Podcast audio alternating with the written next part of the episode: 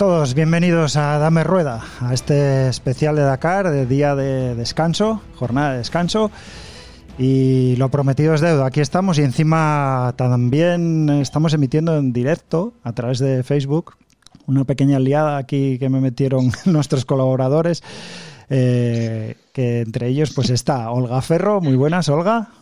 Hola, buenas noches. Martín Solana. ¿Qué tal, Martín? Hola, buenas noches. O Mac, o Mac Martín, como te llaman por ahí en otros sitios. Sí, me vale cualquier cosa, pero bueno, Martín Solana me, vale. Bueno, a mí, desde que nací. A mí personalmente me gusta más. Y también Fernando Los Ríos, alias Capi. Muy buenas, Capi, ¿qué tal? ¿Qué pasa? ¿Qué tal? Buenas noches a todos. Eh, esto un poco así lío a la hora de ir en, streaming. Me dijo Martín que la gente le solicitaba así un live y tal. Y hoy no nos ha dejado YouTube aunque tenemos canal, nos dice que hay que esperar 24 horas. Así que estamos aquí a través de Facebook.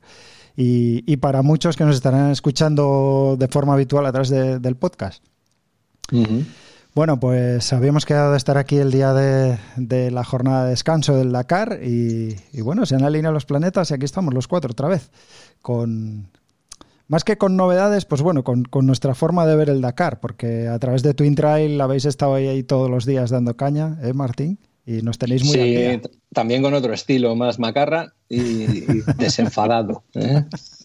Aquí somos un poco más formales, sí. Pero bueno, está aquí Olga para darte caña y... ¿eh? Eh, mira, eso, iba a decir. Tengo hasta miedo, tengo hasta miedo hoy. Me va a dar por todos lados. Di la verdad, Martín, que me enviaste un WhatsApp diciendo que, que, me, que allí nadie te daba caña. Eso es verdad, eso es verdad. Yo preparando el programa que hacemos en, YouTube, en, el canal de Twin Trail, decía estos, hombre, y, meteros un poco con KTM, meteros conmigo que tenemos que hacer un poco de polémica y tal. ¿Y qué va, tío? No se meten conmigo nada. Al final, el, único que mete ahí un poco caña soy yo, que me meto con Isaac, con el jefe, y, como es tan buen tío, ni se pica ni nada, entonces no hay, no hay pique. Bueno, lo bueno, lo bueno es que se va, van proliferando este tipo de programas y van generando mucha afición porque yo sé de alguno que no había visto el Dakar en su vida y no le gustaba y ahora está enganchado a Twin Trail, a Dame Rueda y todo por el tema del Dakar.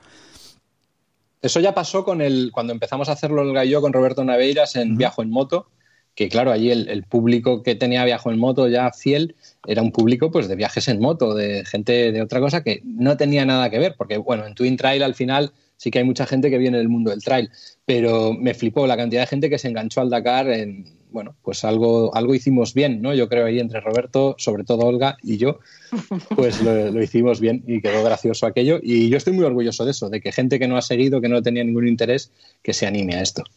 Sí, es verdad. Y es que, bueno, como, como ocurrió en el episodio de entrevistas, que fue después del que tuvimos con vosotros, que al final quedó bastante largo, pero creo que, que, se hacía corto, muy entretenido. Y y, la prueba es que, en este espacio ya ves que los pilotos se explayan y cuentan su libro de verdad. Y claro, en televisión luego los ves y bueno, todo lo que decías tú, a modo futbolista, bueno, todo bien, nada aquí. Siguen el guion, ¿no? Ellos siguen el guion y además eh, se ciñen a lo políticamente correcto siempre. Y cuando les das un medio más abierto, te cuentan la verdad. Eh, esto siempre también con Olga, siempre lo hemos contado, ¿no? decía Olga, no, ha dicho no sé quién tal. Y dices, bueno, sí, pero la realidad puede ser cualquier otra cosa. Y, esto pasa, que hay veces que tienen que ser políticamente correctos y ceñirse un guion. ¿no? Y no, bueno, pues, pues es, hay que entenderlo también, ¿no? Y bueno, la, famosa historia, que la tele, la tele siempre miente.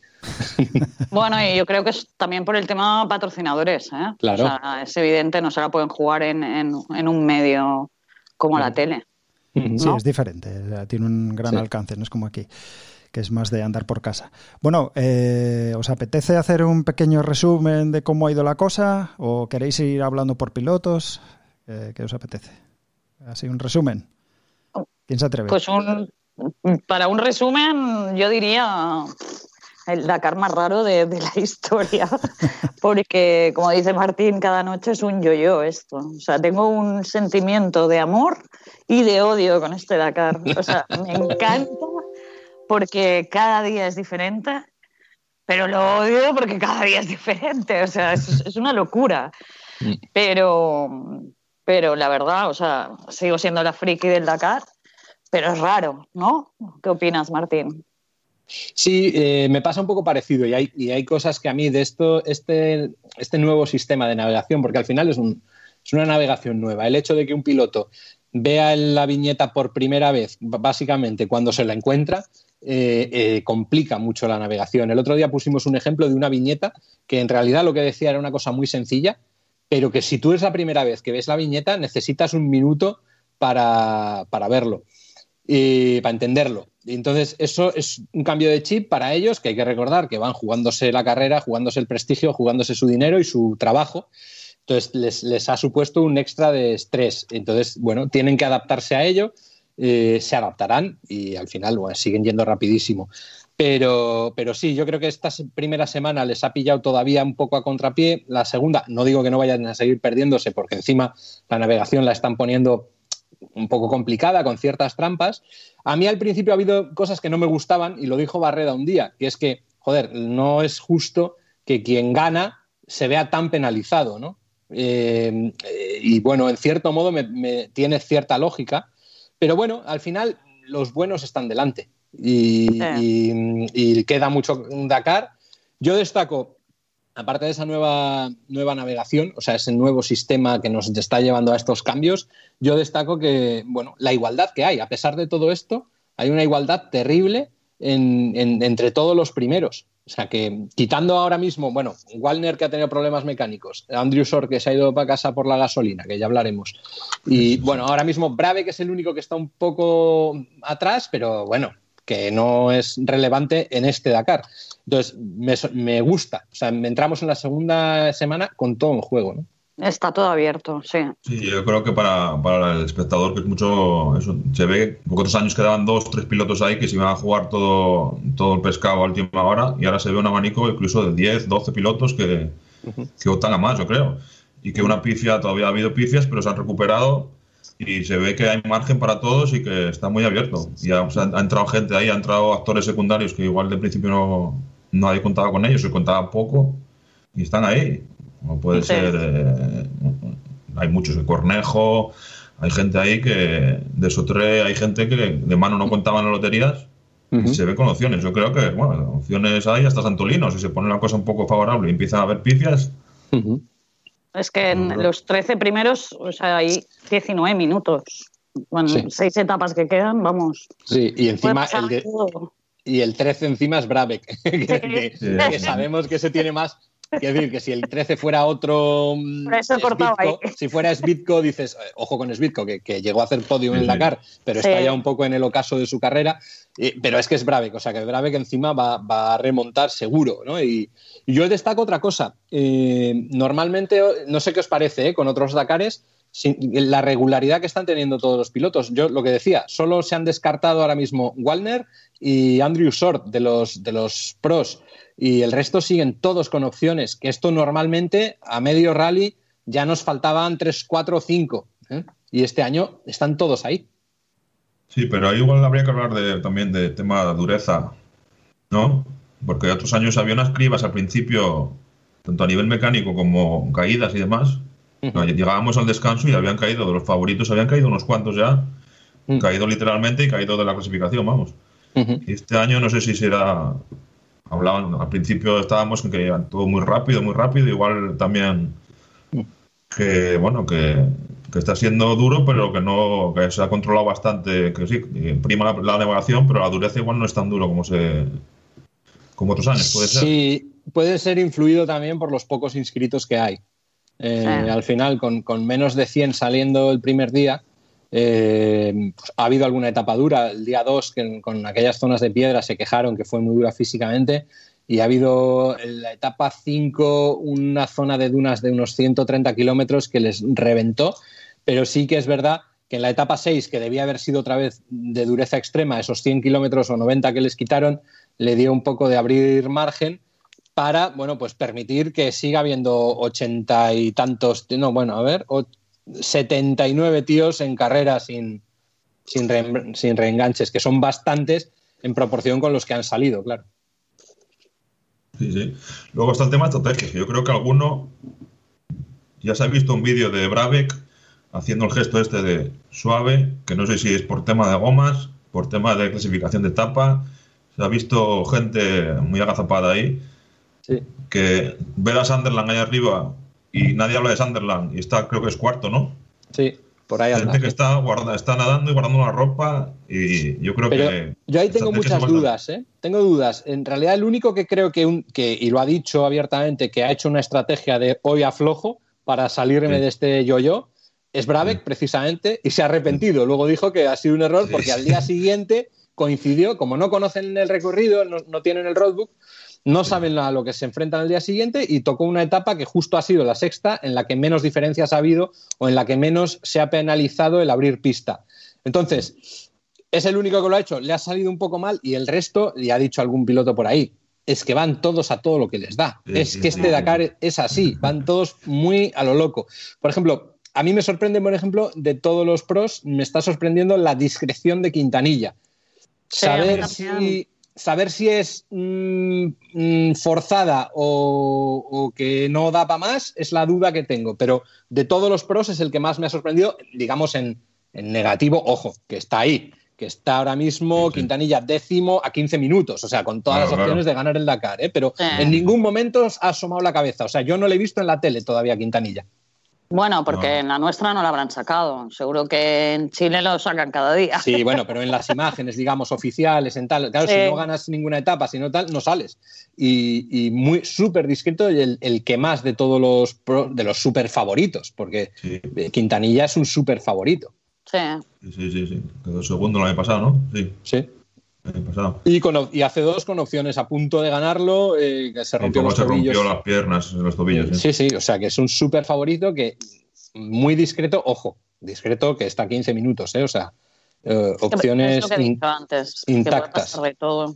sí. Yo quería preguntarte, Martín, eh, Van Beveren. A mí me extraña que esté tan mal Van Beveren, sabiendo todo Van lo Beveren- que entrena este tío. Van Beveren, eh, sí. Eh, Bueno, con Van Beveren es la incógnita después de sus accidentes y sus lesiones graves. Y este año corrió la Hail esta ahí en Arabia, pero corría, ganó, pero corría él solo contra saudíes, entonces no, no era referencia. Pero eh, Van Beveren, que sí que es verdad que es otro que está un poco destacado, pero él contó, eh, además muy honesto, que es que eh, está ahora mismo a 34 minutos en la general, que es otro de los, de los también súper favoritos que está más descolgado, que no lo he nombrado antes, pero es que él contó que perdió media hora buscando un waypoint que ya había validado. Que esa- eso, eso es gorda, la rabia gorda, que te tiene que dar y ojo la sinceridad de Van Beveren en contarlo, en decir, o sea, estaba haciendo el tonto media hora dando vueltas por un sitio desesperado para una cosa que ya había hecho. Es, es duro esto, ¿eh? Entonces, si no fuera por eso, estaría a cuatro minutos, eh, sin haber destacado tampoco en ninguna etapa. En, en esa estrategia del grupo medio, digamos, ¿no? De la parte que, que no está en los extremos del yo-yo y por tanto van ahí, pim, pim, pim, piano, piano. Si no fuera por ese día, pues estaría muy bien. Veremos si remonta. A mí, Yo- a mí me extraña su posición, porque cada año, quieras que no, el tío ha estado, aunque sea en alguna etapa, ha Sí. estado más arriba. Y este año está como, como muy en segundo plano. pero, pero Van Beveren era el nuevo Barreda, el, el Pupas. Entonces, Eh, tam- eh, también, eh. también, bueno, lleva varios Dakares sin acabar, estando ahí a punto a punto, pero sin acabarlos por caídas y accidentes graves. Entonces, Sí, sí. también es lógico pensar que se tomase una primera semana más tranquila, Más tranquila. más, más sin arriesgar. Yo no lo veo bien, ¿eh? O sea, ya sabes Sí. que lo sigo todo el año, no solo lo sigo en el Dakar. Sí. Y no lo veo, no, no sé, me da la impresión que no está bien en Dakar. Y, y era saber si tenías alguna información. No, pero, pero si te, y estando un poco de acuerdo contigo, pero vale, está a 34 minutos. Si descontamos el día ese que perdió eh, la media hora tonta, estaría a cuatro minutos, o sea, estaría quinto. Es verdad que en el Dakar no vale hacer esta No vale hacer de- eso, de no. easy, easy, pero bueno, Claro. para hacernos a la idea, tampoco está yendo tan mal. No, no, no. ¿Y del rookie este qué me decís? Del cohete este que tiene KTM ahí. Daniel Sanders. Sí. Mm, Porque- Esperanzador, esperanzador, no para este año, es un tío que debe ser muy bueno. ¿Tú Sí. para este año no, no lo metes para este año? No, yo eh, siendo rookie no lo meto, a pesar de que está ahora mismo séptimo eh, a seis minutos, pero bueno, a- en fin, no, a seis no, perdón. Eh, ¿Dónde Está está? a No, me- 18, a 18. me he liado, a me he liado. 10 A 18 está, sí. está a 18, y- pero A tiene una 18, penali- sí. le metieron siete. una penalización de siete el primer Siete día. minutos. Eh, creo que le van a meter otra. Mañana actualizarán con los de la sexta etapa y él comentó que se había comido otro radar de estos. Eh, pero me sorprende positivamente porque ha habido alguna etapa que ha estado el, o sea, cuando se han hecho el trenecito en cabeza, que se juntaban, ¿no? El, primero le alcanzaba el segundo, les alcanzaba el tercero y así. Y ha habido varios días que ha estado él abriendo pista. Eh, además, desde, desde, la etapa 1, o sea, alcanzó a Brabeck y se puso él a abrir pista y pasaba por los CPs 30 eh, segundos antes que Brabeck. O sea que, cuidado, esto, es, esto demuestra personalidad. Un tío que es debutante se junta con el vigente campeón y lo lógico es que digas, bueno, me pongo a rueda y a ver qué pasa. Y este australiano, estos, estos, estos no creen en eso, ¿eh? Ah, no se hacen prisioneros. Entonces eso demuestra personalidad y, calidad, sin duda. El segundo rally que corre en su vida de, navegación, ¿eh? porque bajas y estas cosas ha, corrido. yo, estoy, con Martín en que no, no, creo que haga nada, igual sí, ¿eh? pero al final es un rookie y, y mm. gestionar tanto físicamente como mecánicamente y sobre todo mm. mentalmente esta carrera la segunda parte no creo que, le sea tan sencillo. Bueno, mentalmente este, como no tiene presión, eh, puede pasar. Bueno, yo creo que ahora ya la tiene, ¿eh? Estando ahí ya la tiene. Bueno, ya ha cumplido el objetivo, ¿eh? O sea, ya tiene renovado el contrato para el año que viene. Sí, pero ya, por poner un Santolino, ¿no? Cuando empezó, también empezó súper fuerte siendo rookie. Se la pegó. O sea, hay, muchísimos ejemplos de rookies. La primera semana han estado arriba y en la segunda, pues, pues algo falla. Ya, ya. ¿No? Oye, y en positivo, ¿quién destacáis en positivo? Que está ¿Quién creéis que está mejor de lo que esperabais? Barrera. Pero no lo esperabas. ¿Eh? ¿No lo esperabas esta vez que llegaba sin, sin problemas físicos por fin, después de tres años? Ya, pero tú lo has dicho antes, el Pupas, o sea, es un hombre que conste que llevo esto por él, ¿eh? es un poco chaquetera tú, ¿eh? Que te la regaló él, dilo, dilo, cuéntalo. Sí, me la regaló él, exactamente. Y es lo de cada año, Martín, ya lo sabes. Y Capi, supongo que lo sabes, que siempre estoy ahí con unas ganas de barrera que te mueres pero como todos los años es que no, pues ya daba por hecho que este tampoco. Entonces, mm, pues creo que fue la segunda etapa, ¿no? Martín que ganó y enviándole ahí WhatsApp a Martín, será su año, no me quiero emocionar, no me quiero emocionar. Pues ya me he mm. emocionado. O sea, yo quiero... llega en plenitud físico, físicamente llega mejor que hace muchos años. Y con menos presión que nunca. Claro. Yo antes de, antes, antes de empezar el Dakar, perdón Olga, comentando con amigos decía, joder, vaya equipazo que tiene Honda que en ese momento para mí Barreda era el cuarto piloto. Por, por resultados previos, por, cómo llegábamos, Barreda era el cuarto piloto de Honda. Fíjate, o sea, si, si Barreda es el cuarto piloto de Honda, imagínate eh, que, a ver, eh, esto era un poco exageración, eh, que bueno, tampoco vamos a decir que Barreda fuera el, el cuarto y, lo, y está demostrando, bueno, ahí está, ahí está, porque a mí, sin embargo, mira, otro de los que me está sorprendiendo muchísimo es Cornejo. Cornejo confirma el, grandísimo Dakar que hizo el año pasado y mm, le veo con muchas opciones. ¿eh? Sí, ha navegado, se lo ha visto de etapas navegando el delante, tirando de todos y haciendo tiempados y corriendo. Y está ahí, bueno, está ahí como una mayoría, pero está muy arriba. Y luego equipazo, que yo creo que va a llegar un momento de la etapa del rally, como siga así, va a tener que haber estrategias de medio mochileros unos de otros. Alguien va a tener que mojarse ahí, porque no van a ir los cuatro de onda a ganar. Yo creo bueno, que, pero, bueno, cuatro si ya descartamos a Bravic ya lo dejamos como tal. Igual todavía no, ¿eh? Bueno, todavía no, pero bueno, digamos que si sigue la tónica de que se descuelga.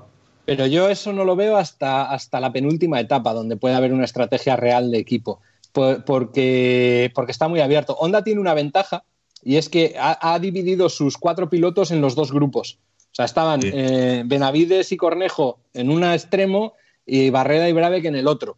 Eh, porque ahora vemos, por ejemplo, Barreda que está a seis minutos en la general, mañana Olga se le va a volver a caer el alma a los pies porque Barreda va a estar mañana a 20. Eh, no, mañana le... Ah, no, es verdad que le toca perder. Mañana le toca perder. Ojo, igual no, ¿eh? igual nos sorprende, ojalá, porque ya hay ciertas, ciertos cambios de esa tendencia, sobre todo Price, en la sexta etapa consiguió mantener el tipo pese a salir adelante. Nos dice eso. Bueno, Martín. ¿Qué? He hecho unos números. Sí. Me parezco a Carlas ya, ¿eh? no he llegado a ponerlo en un Excel. Pero si miras todas las etapas que llevamos, las seis que llevamos, Barreda es el que más etapas ha ganado. Sí. Si sumas los kilómetros de esas etapas, Barreda es el que más kilómetros se ha currado y ha ganado. Porque al final las etapas que ha ganado Barreda son de muchos kilómetros. ¿eh? Sí, pero las que ha ganado Barreda ha sido saliendo más tarde. Es que. Sí. eh, sí. No sé, no Ah. sé, no sé. Yo he empezado a mirar números y me ha salido. Sí, no, no, no, es, no es mala lectura, ¿no? Pero de hecho ha sido, de- podemos decirlo, de hecho que la estrategia de Barreda le salió bien, porque salir detrás en las etapas largas le permite recuperar más tiempo. En realidad el fallo de Barreda fue la pérdida que tuvieron Brabeck y él de esos 15 minutos el primer día, que eso sí fue un error puro y duro de navegación, porque el resto yo creo que no están cometiendo tantos errores graves, sino bueno, eh, eh, pequeñas dificultades para encontrar algún way- waypoint o pasarte un cruce y volver, pero, pero esos son errores de un minuto, de dos, de tres o incluso de cinco. Pero un error gordo, como ese de 15 minutos en- a los 5 kilómetros de la primera etapa, pues ha marcado, ha marcado bastante y le, y le ha obligado a correr así, a correr arriesgando, que, que es que al final a Barreda se le critica mucho porque si es muy agresivo, porque si no sé qué, pero es que no le ha quedado otro remedio en este Dakar que correr así. Y ahí a los demás, porque Price en esta última etapa pegó un remontadón, que era la etapa que en principio le tocaba palmar, o venían palmando, 15 minutos por ahí, y hizo un remontadón y poco más que duró la etapa es la trinca. Llegó Que le, hubiera, cerca. que le ha venido bien no ganar. Exactamente, es que sale muy bien ahora, claro. Pero venía de un remontadón, o sea, que fue el que rompió el yo-yo este que hablamos, eh, yo creo que fue Price. Y ahora sale en esta, la Sí. siguiente etapa mañana. Sí, sale un poco reforzado, pero bueno, quedando una semana decir Sí, falta mucho más. Está claro nada, sí, ¿eh? pero, pero sí que es el que empieza en mejor posición o uno de los que empieza en mejor posición esta segunda semana. Y bueno, pues veremos, veremos cómo va. La verdad que lo bueno es eso, es que hay tantas posibilidades. Bueno, y los y en teóricos segunda fila, Ross Branch, Soltred, que, que ha pasado de un, de un equipo oficial a un equipo privado. Joder, están haciendo. Y Skyler Hawks, que yo lo nombré el primer día como ojo con Sí. este tío que viene privado y ya está haciendo algunas etapas brutales. Qué pedazo de Dakar están haciendo estos tres. sí, sí, sí. Y, y Santolino también muy bien. Y, y el, el Luciano Benavides tampoco yo me esperaba que estuviera ahí arriba, ¿eh? Bueno, Luciano, Luciano para mí está discretito, ahí, nunca ha destacado, eh, está ahí, como, hem- como hemos dicho, de, de Quintanilla, ¿no? Sin, Sí. sin, sin sacar la cabeza para que no te la corten. Y, y está bien, está en una posición muy buena, muy, muy digna. ¿no? A ver, yo el tema es que yo creo que tiene que empezar a caer gente, a descolgarse, porque, Va a pasar. Seguro. Va a pasar. o es sea, que empezará fatiga tanto mecánica como física. No, no se ha hablado nada o casi nada de los motores, que siempre el año pasado estábamos con los motores, los motores, este año que han ido a cuerno mucho a ver esos motores, con las sanciones que hay de cambios de pistones y demás, a ver qué pasa ahí. Sí, yo tengo, eso es una incógnita grande, lo del cambio de pistón, ¿a qué equipo le puede afectar más? Yo leí, bueno, pero esto puede ser, o sea, no, es una incógnita. No sabemos Sí, sí, sí. a qué equipo le puede suponer mayor problema esto. Parece ser que todos cambiaban pistones, abrían el motor por arriba y lo hacían sin penalizar. Eh, me dicen que, que Yamaha era uno de los que lo hacían siempre y que lo necesitaba, pero igual lo hacen todos, o, o- Sí. no lo sé. ¿eh? O sea, empezaremos a ver esta semana a quién le penaliza, porque claro, eso sí que es un cambio importante, ¿no? Más que lo de los neumáticos, que en realidad los neumáticos yo creo que no va a ser decisivo. Mm, Nadie se ha quejado más que Barreda un día un poco que, bueno, que hay que conservar, pero hemos visto unas imágenes de Pedrero que estrenó Sí. en la sexta etapa, estrenó un neumático y es que yo, o sea, yo se lo compro de segunda mano por nuevo.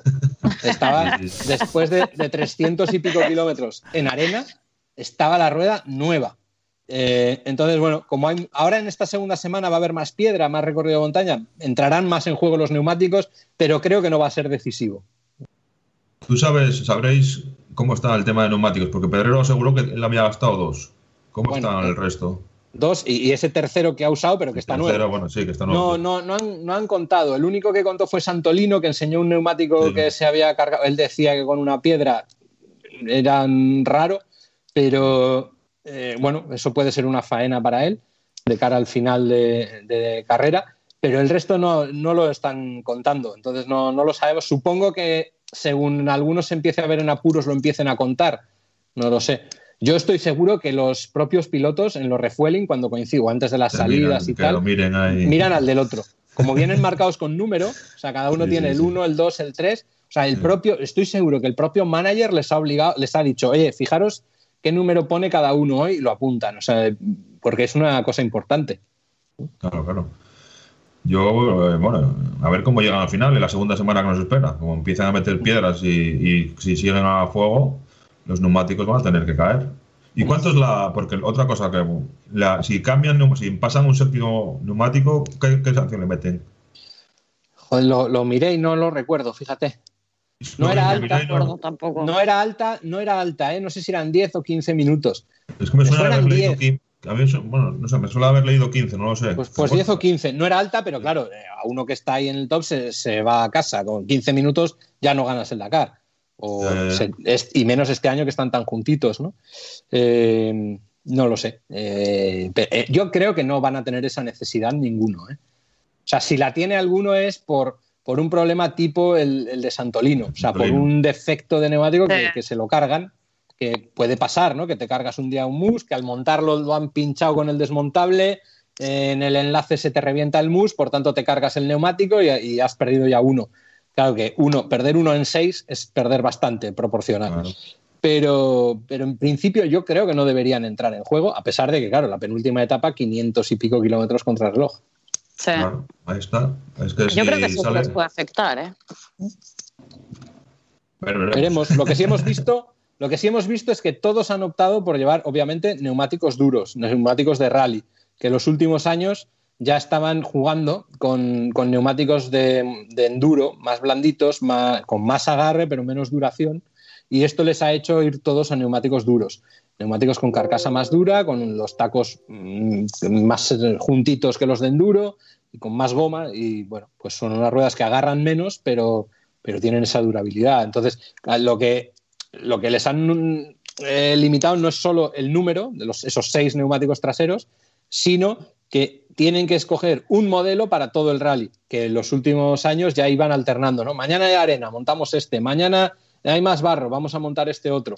Entonces, eh, esto les ha obligado a, venga, tiro por aquí, muchos han tirado por el camino tradicional de montar los Michelin Desert, pero hemos visto otros, pues como por ejemplo Barreda, que está montando el 908, o no, no era el 908, bueno, no sé, están montando otros, eh, depende de cada equipo, han, han tenido bueno, diferentes decisiones y, veremos qué pasa con eso.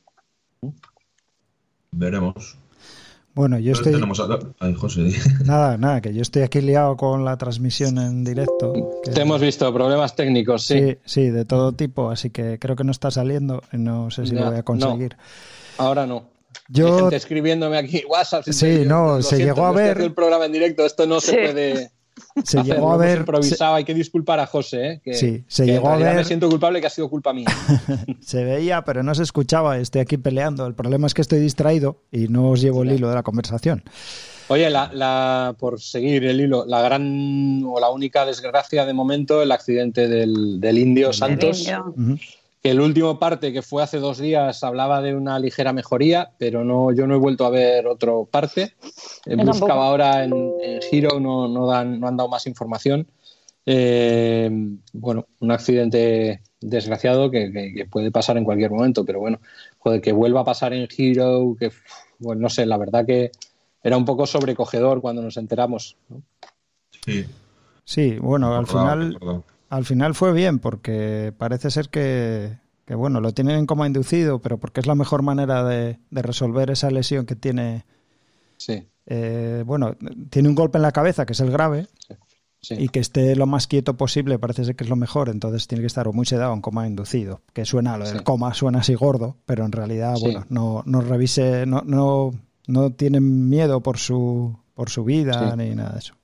Sí, porque luego lesiones físicas, aparte de eso, creo que era solo una clavícula usada, un hombro, una cosa así, que no era, no era nada serio, ¿eh? en principio. Este Santos, por cierto, eh, nos contaba Carles, que es vecino suyo, que está por ahí por, por Girona, por ahí, que se lo encuentra a veces. ¿En serio? sí, deben entrenar, deben tener parte por aquí en España el equipo, deben hacer cosas por aquí, debe estar viviendo por aquí. Y nos lo dijo en un Truinta del Talks hace un par de meses que, se lo había encontrado por la calle. Debe ser, oye, Y le dije, tenías que haberle dicho algo, joder, porque debe ser el único que le reconoce. ¿Quién coño, ¿Quién coño se encuentra a Santos por la calle y le dice, oh, tú eres Santos el del Dakar? Es imposible. En Girona nadie. ¿eh? Es verdad. Joder, en esos casos, tío, hay que decirle algo, va a subirle la moral, coño. Bueno, estoy aquí peleando con los controles, a ver si lo consigo para que se vuelva a ver. Mientras tanto, tenía aquí alguna cosilla, eh, ya que hablaste del indio y, y, bueno, esto es ya un poco fuera de los, de los pros, ¿no? Sí. Pues tengo aquí algún, algún audio que nos ha enviado alguno de los nuestros que andan por allí hoy. Como estaban de descanso, pues han tenido la paciencia de enviarnos algún audio. Incluso, incluso Dani Albero nos envió un vídeo, pero bueno, aquí no lo mm. puedo pinchar porque estuve haciendo pruebas antes y no se veía, entonces tampoco me va a complicar la vida. Pero bueno, el audio sí os lo puedo poner. Así que para no ponerlos todos seguidos, vamos a empezar, por ejemplo, por Marc Almet, si os parece. Venga. Y bueno, nada, son cosas cortas, ¿eh? Un par de minutillos, nos cuenta un poco Perfecto. Cómo, cómo, lo ha ido viendo por ahí. Venga, pues sin más, vamos allá.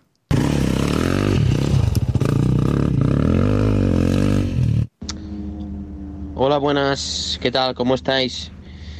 Yo por mi parte bien, hoy jornada de descanso, la verdad es que nos ha ido bien un día como hoy para afrontar la próxima semana. Mañana además tenemos etapa maratón y bueno, la verdad es que para mí ha sido una semana complicada porque todo ha sido novedades y bueno, empezamos una aventura que es la primera experiencia y bueno, empecé con mucha prudencia, luego le fui cogiendo un poco el gusto y al final cuando quieres correr un poco más de la cuenta te caes que es lo que a mí me pasó en una etapa 4 y me golpeé la espalda y bueno, estoy un poco magullado de la espalda. Hoy he hecho oficio, me, estoy medicando un poco y bueno, a ver mañana cómo me encuentro, pero bueno, con ilusión y nada, a ver qué nos depara la próxima semana. En cuanto a la carrera, pues nada, la veo interesante, está todo por decidir, cada día pasan cosas distintas, el que sale primero pues es el que pringa y pierde muchos minutos, pero bueno, yo creo que los favoritos estarán entre Toby Price y, Ricky Brabeck, esta al menos es mi, apuesta. Y nada, por nuestra parte, pues de Rieju, pues a ver si podemos meter alguna moto entre los 10-15 primeros y, terminar, que ese es el objetivo principal. Bueno, como veis, nos comenta así un poco nada, no, no nada que no sepamos, pero bueno, es su visión cómo le van las cosas por ahí y tal. A Olga no le habrá gustado que descarte a Barreda. en absoluto, claro. de todas formas, hay... mayoría, ¿no? Yo creo que es el favorito de muchísimos españoles. De todas formas, hay que decir, en descarga del bueno de Marc Almet, que un piloto como él, que llega bastante más tarde y que tal, o sea, al final tampoco te creas que se enteran mucho allí de la carrera, ¿eh? O sea, bastante tienen con su movida. ¿eh? que, no es poca, como ha contado, además con caída, con, daño, con tal. Bueno, lo, que sí vemos es que está. Bueno, yo veo, le veo que está disfrutando y está aprendiendo un montón. Eh, tener ahí al, mecánico de su equipo y a uno que contrató de prensa el equipo, un youtuber que están haciendo, bueno, nos están enseñando un poco desde dentro y bueno, yo les veo bien. ¿eh? el putadón es el de Oriol Mena, que no sé si tenemos audio suyo y ahora comentaremos toda la mala suerte que ha tenido. ¿no? Ahora entiendo por qué José Antonio dice Rieju. Ahora sí, ¿eh? sí. sí. habla ya eh, Marc Carmet de, claro, que mañana es maratón. Mañana cuidadín, ¿eh? Bueno, mañana hay una etapa, mañana hay una etapa que en el briefing este que publican cada día de, lo que viene el día siguiente, eh, es, muerte y destrucción, cocodrilos, eh, piedras afiladas y hemos tirado clavos y cristales del kilómetro 26 al 59. No vais a encontrar ni para Dios la viñeta 52 y ahí os den. Y ahí os den. O sea, básicamente os lo acabo de resumir lo que pone en el briefing de mañana. La muerte. ¿eh? Eh, te ponen, normalmente te ponen en esos briefings, te ponen las viñetas en las que hay navegación complicada, como estad atentos a la viñeta tal, al kilómetro tal, al kilómetro. Joder, pues hay una lista así de grande de viñetas complicadas. Incluso lo ponen después en las notas. Viñeta, cuando lleguéis al kilómetro tal, ojo, muy, mucho cuidado con la navegación aquí. Esto lo hacen cada día, ¿eh? pero en la de mañana es el doble. de, problemas. Así que puede pasar de todo. y luego eso, claro, que no te caigas, que no rompas nada medianamente importante y luego búscate la vida. A ver cómo, y, estando tan apretado todo, ahí se puede ya marcar un poquitín quién va a estar arriba y quién va a estar abajo. Pero bueno, estará interesante a ver qué, a ver qué sale. Sí, sí. Bueno, si queréis seguir con audios, tenemos, tenemos más cosillas por aquí. Tenemos, por ejemplo, a, Eduardo Iglesias. A ver si lo tengo traspapelado. Tenía que tener listo aquí. También ha tenido así la diferencia de enviarnos un, un pequeño audio, cortito también. Está haciendo muy bien, Eduardo. Sí, sí, la verdad es que está ahí regular. Eh, y van como al tran tran, pero, pero sin, sin pausa, ¿eh? Pero van, eso es. Exactamente, ahí van. Yo quizá, y quizá más fresco que otros años, porque eh, le costaba. Otros años eh, decían sus compañeros. Yo creo que estaba, no sé, siempre en los vídeos que sale se le ve bastante bien, no sé. Se ve fresco, sí. Bueno, la experiencia es un grado en esto, ¿eh? Sí, sí, está claro, ya, ya no es nuevo del todo. Bueno, pues vamos a ver qué nos cuenta. Bueno, pues ya tenemos eh, medio Dakar, la verdad que contento de estar aquí en la etapa eh, de descanso, la verdad que fueron seis días un poco de todo, hubo días mejores, días peores, días de mucha navegación, días de mucha piedra, días de mucha arena y bueno, bien, cansado, pero hoy la verdad que el día está sirviendo para recuperar un poco de todos y los mecánicos también para trabajar en, en mi caso en mi moto. Y bueno, ahora por la segunda semana eh, el objetivo es, como el año pasado, acabar y bueno, seguramente esta segunda semana va a ser mucho más difícil que el año pasado. En líneas generales este Dakar está siendo más, más complicado. Y, bueno, mañana tenemos la etapa maratón y, bueno, pues como digo yo, día a día, entonces eh, vamos a pensar en acabar mañana y después sucesivamente. Pero bueno, eh, físicamente no tenemos ningún bueno, un pequeño problema aquí en una mano, que, pero bueno, es normal del cansancio. Pero físicamente no tenemos ningún golpe ni nada así que, que pueda un poco lastrar. Entonces, bueno, vamos a empezar la segunda semana en, perfecto estado. Eh, y nada, con las ganas de, que poder llegar al último día a la línea de meta y acabar este segundo Dakar. Pero bueno, lo que digo yo, que día a día y vamos a por el día de, la, de mañana, por la etapa maratón, que seguramente va a ser un día largo porque tenemos eh, muchos kilómetros de enlace y muchos kilómetros de especial. En concreto me parece son 457 de etapa y 340 y algo de enlace. Entonces el día promete y bueno, pues cogiendo fuerzas a tope hoy y, nada, eh, os iré contando qué tal este Dakar.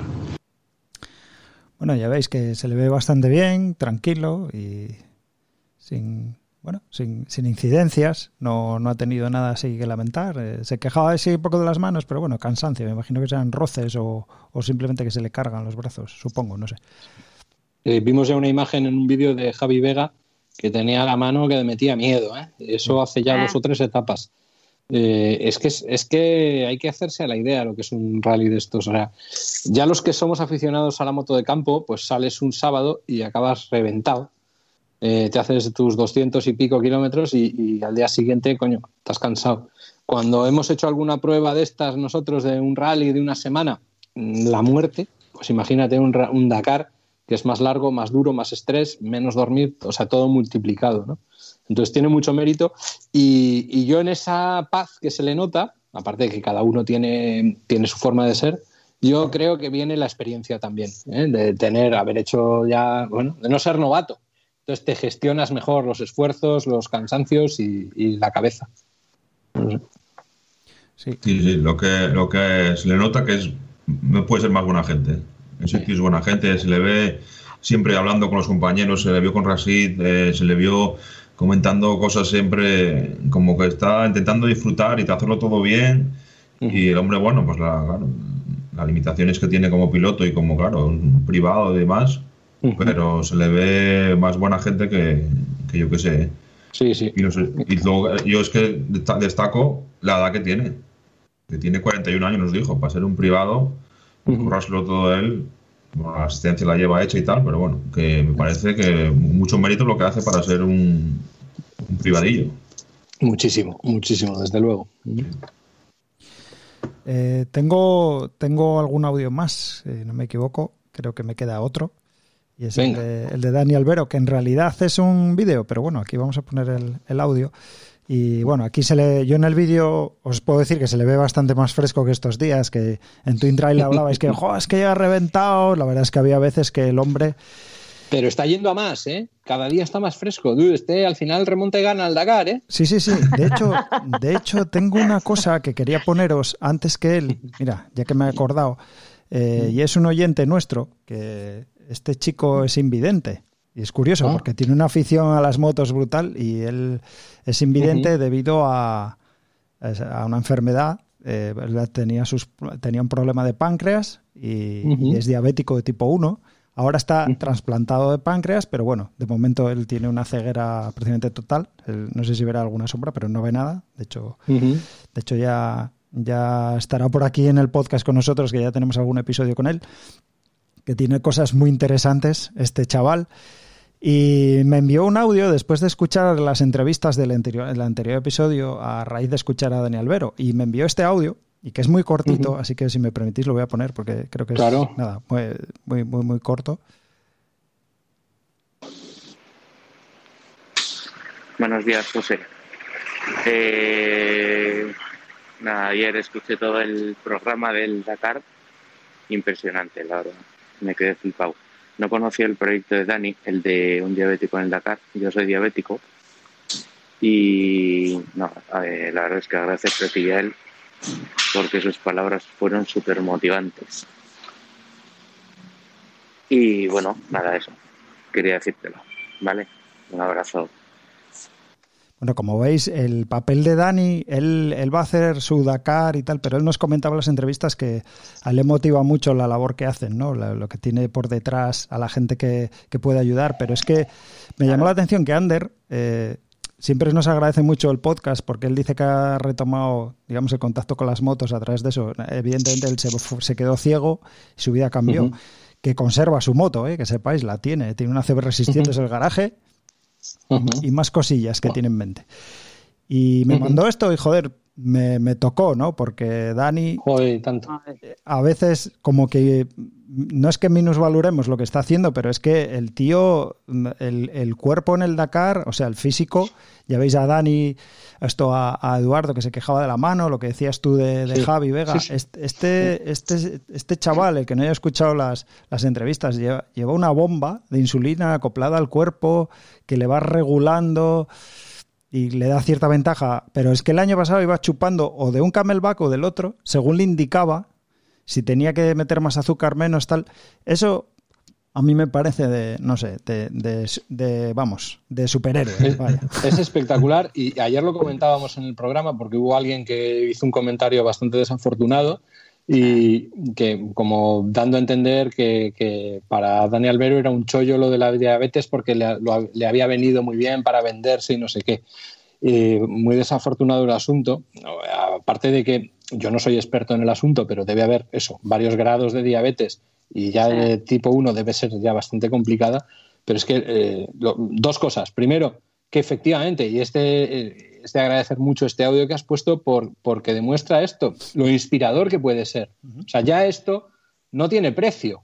Que a alguien que está puteado porque tienes una cosa que te limita en tu día a día para siempre, que, veas ejemplos de alguien que dices, joder, eh, que le echa huevos y que supera esto, es que esto no tiene precio. Y luego, eh, por otro lado, valorar esto, que, es que Dani, o sea, todos los que están en la cárcel están jugando la vida, pero Dani más. O sea, que esta enfermedad tienes un problema con la bomba, el no sé qué, en tal, y estás en el puto desierto haciendo un esfuerzo intenso, muy intenso en, en situaciones, y estás ahí, en, pues, pues que tienes tu limitación. Y, bueno, pues es, muy de valorar, aparte de que es un tío de puta madre el Dani. O sea, bueno, lo hablabas antes de Eduardo, pero es que lo podemos extrapolar a todos. O sea, y, son de agradecer estas entrevistas que, habéis hecho y otras porque te deja ver más a la persona, ¿no? Cuanto más tiempo puedes escucharles. Entonces, eh, de verdad, yo a Dani y Álvaro lo conocí en el ELA Rally en 2017, creo. Y, es que es un grande, es un grande. Y de verdad que tiene un corazón enorme y volvemos a lo de siempre. que, que estos no son millonarios que les ha dado el capricho de ir ahí, ¿eh? Que estos se matan por estar ahí sin recursos, que es un, un obrero más y como muchos de los que están ahí.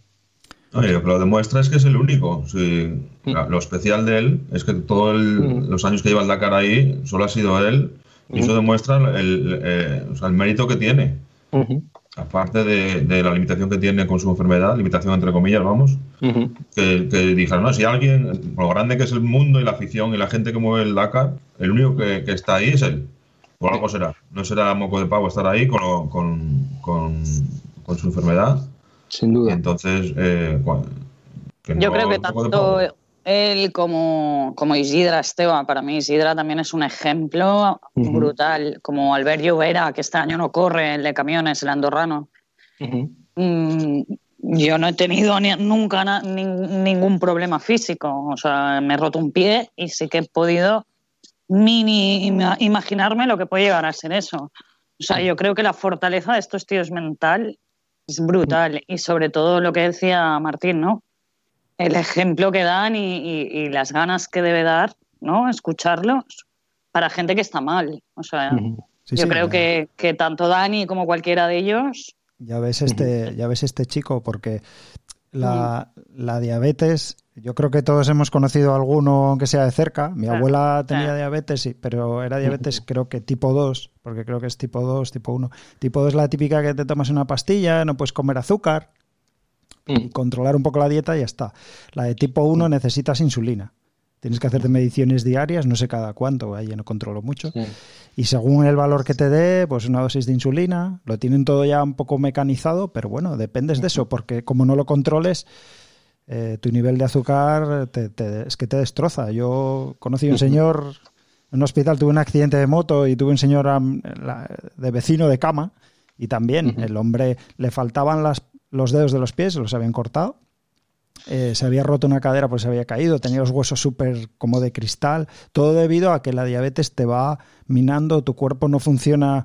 Entonces, hombre, yo quiero pensar que a día de hoy ya es- es- se controla más, de hecho, mira, Ander está trasplantado de, de páncreas, pero que no es moco de pavo, vaya, que no es, bueno, No. me pongo insulina y ya, este tío se la está jugando, el desgaste físico, tú puedes quemar el azúcar que tengas te desgastas, te deshidratas o lo que sea, pero bueno, te sientas, comes algo, recuperas.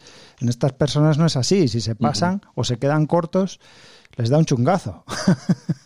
¿sabes? Eso, Entonces, pues, cualquier No, no, herida, es- cualquier herida, cualquier herida tarda muchísimo en cicatrizar eh, y, y se complica lo mismo que, o sea, muchísimo más que a una persona, digamos, normal, sin ninguna, sin ningún- con la insulina bien.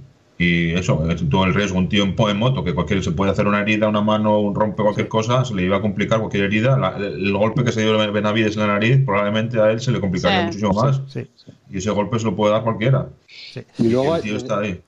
De- destacar de Dani que efectivamente le hemos visto en esos vídeos bastante reventado, que eso da más valor todavía a, a lo que, a lo que está haciendo y luego que está feliz. O sea, el vídeo de ayer de he llegado a la etapa de descanso es, o sea, eh, he subido al Everest. O sea, esto es, es, es la bomba. O sea, ya lo que venga viene de gratis, pero ya llegar hasta aquí, buah, brutal.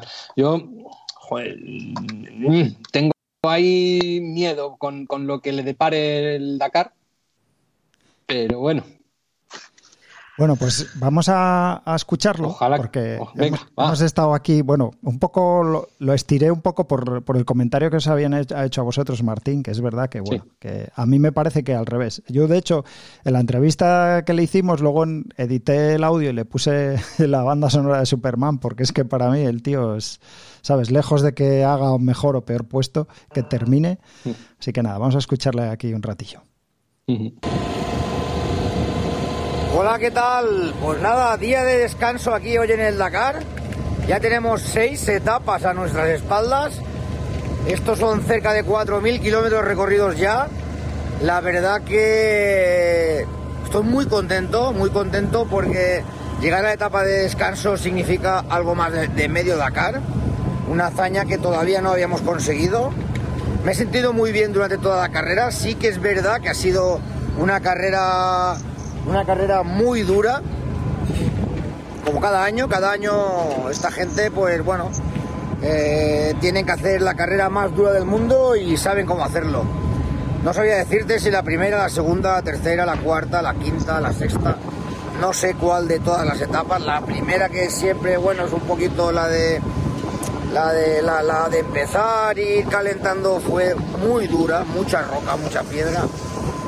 La segunda empezamos con la arena y la de ayer, un infierno de arena infernal.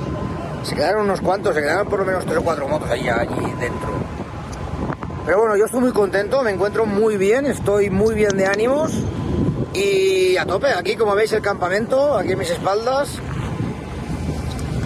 Hoy día de trabajo de mecánicos. Si queréis ahora paso, pasamos y veis mi moto, que estamos ya trabajando con ella. Eh, estamos cambiando ciertos elementos de la moto que se tienen que cambiar preciso. Y aquí tenemos a Santi, nuestro mecánico, y el técnico de suspensiones aquí eh, revisando para que todo vaya a la perfección. Así que nada, gas insulina que no falte. Bueno, como veis, se le escucha fresco y animado. Está. Sí. Sí. Además, Dani es uno que de los que se ha adaptado muy bien a, a la moto. A ver, eh, las, las, KTM Rally, claro, no, no tienen nada que ver con una moto de enduro. Es una moto que está hecha para esto, geometría diferente, aparte de lo obvio de depósitos, carenado y tal, pues es otra geometría, otro peso, porque tienen que llevar más depósitos. Y hay gente que no se adapta a ella, gente que le cuesta. Por ejemplo, creo que ha sido Fernando Fermotos, eh, que, se, le está haciendo duro porque le cuesta hacerse a la moto. Y Dani Albero, sin embargo, es al contrario. Desde que compró esta moto, porque los años anteriores había ido con motos de enduro adaptadas, y desde que compró esta moto, él está muy contento con el cambio de moto aparte que se ha metido una paliza buena este año para entrenar el físico también y ha hecho cosas, ya lo contó en la entrevista previa. Es que mide 1,69. que muchas veces yo lo veía, lo veo ahí en el, en el paddock. Malo, Capi, ¿eh? ¿Cómo te has reído? No, no, no, que, no, no, que, tiene, que tiene mucho mérito. Porque, porque joder, y duro. todos que, esa, que esas motos son muy altas. Hombre, para, para tirar de ella y demás, que, que es, un, es otro, otro, otro valor, digamos, añadido a él, de que con, con el físico que tiene, madre mía, yo lo veía, yo me fijaba que lo veía así como de lado en el espado, con la pierna, digo, y luego y miré el dato, y mires que mide unos 69. Sí, sí, es muy bajito. Y hay que decir bueno, que este, que este que yo, claro. es duro, duro como una roca. O sea, si este, bueno, en los Dakares anteriores, o sea, el, el Dakar le tiene que matar para, para, para que quede fuera. O sea, tiene que ser o avería gorda o eh, que ya es que sea imposible porque físicamente no pueda más. Recordamos en, el Elas Rally que corrimos juntos en una etapa, a empezar, en los primeros 20 kilómetros se cayó, se rompió, la, se rompió la clavícula y terminó la etapa. Y de hecho quería seguir y le dijimos todos, vale, vale, vale, pero vete primero al médico a ver. Y ya cuando le hicieron en radiografías y salió tenía clavícula rota, pues ya no le, no le dejamos seguir. ¿eh?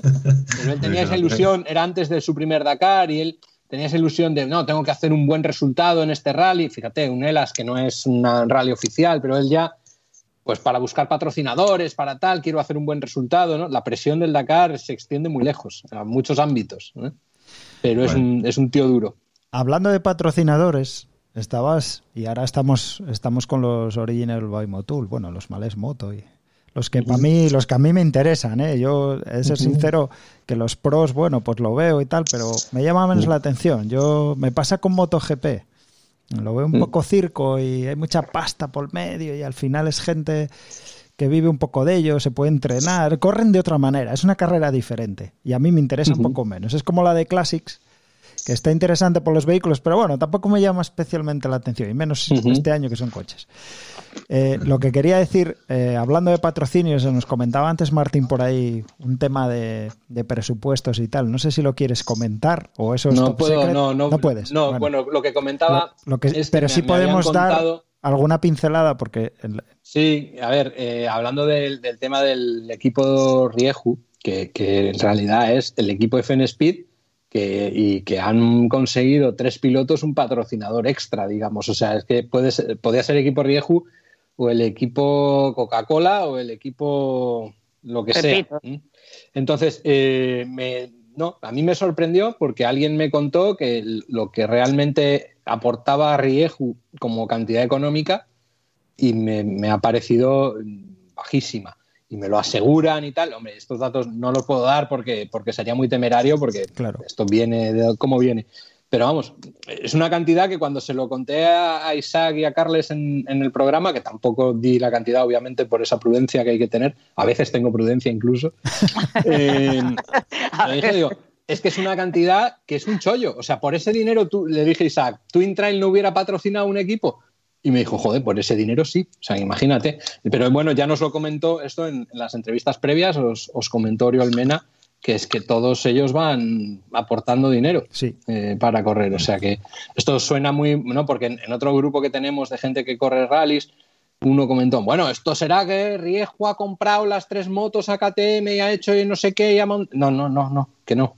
Que esto no, no, tiene nada que ver. O sea, es un chollo. Lo que ha hecho Rieju, la verdad, es un chollo. Yo al principio cuando lo vi, siempre queda raro, ¿no? Que una marca de motos corra con otra moto que no es suya y tal. Lo vi como, joder, ¿dónde van? Es un poco temerario, pero es que al dinero que les ha costado es la lo mejor que han podido hacer.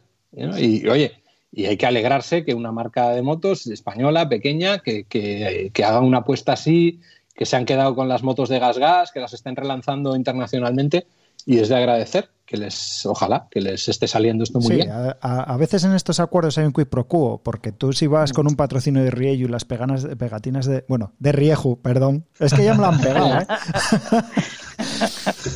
Luego es, es, más fácil que te escuchen, pues a lo mejor han venido otros patrocinadores detrás teniendo ya esa marca ahí, ¿sabes? Sí, y creo que luego que el, Rieju que se ha puesto con un compromiso de ser para más años que igual viene por ahí el tema de, de, estos pilotos y demás, que igual les, ofrecen una cosa, un proyecto para varios años, y porque Río ha dicho que este año metía la cabecina y que luego quería meterse ya más a fondo con proyectos a más largo tiempo. Yo creo que tienen que estar contentísimos con la repercusión que están teniendo, tienen que estar contentísimos. Seguro, que sí. Bueno, hablando de este equipo, el equipo FN Speed, eh, yo quería centrarme un poco en Oriol Mena, aunque tenemos todavía por ahí eh, algunos de Original todavía pendiente de hablar de ellos, pero eh, yo le entendí en la entrevista que le hicimos que le habían prestado las motos y él ahora ha tenido bastantes problemas mecánicos. Yo me imagino que las motos van revisadas y las ponen casi nuevas. Tú, por ejemplo, Martín, tú que la conoces más, ¿Crees que tiene algo que ver que esa moto ya tenga algún Dakar encima, algún rally, o ha sido simplemente mala suerte? Eh, no tengo el, conocimiento exacto de lo que ha sido, pero bueno, hay, un poco de las dos cosas. Sí que tiene pinta que esa moto no es nueva y bueno, siempre se ha dicho. ¿Sabes algo de, la avería que tuvo o nada de nada? Yo sé que tuvo un problema con el eje del basculante. Sí, sí, de la avería es el eje del basculante que se le fue la rosca y que luego lo estuvo ahí intentando remachar y tal. Bueno, pues eso es una cosa que, pues, pues, que en una moto nueva no debería de pasarte, ¿no? Y, lo segundo que le pasó es un problema con el tema de la gasolina, que están teniendo muchos problemas, hasta tal punto que la organización lo reconoció, que ha habido muchos problemas con algún suministrador. Y el otro día nos contó un, amigo, eh, Aleix, que, que es que la gasolina, es que esto es paradójico, ¿eh? pero que la gasolina en Arabia se fabrica, se, hace, se refina de otra manera totalmente diferente aquí y que, pues, no, me acuerdo el dato, que si aquí hay una proporción de partículas eh, admisibles de 10, allí tienen 200. Entonces, claro, eso para unos motores tan pejigueros como son hoy en día los motores para pasar las normativas de contaminación, de, los inyectores de los filtros y las bombas y no sé qué, pues eso es terrible.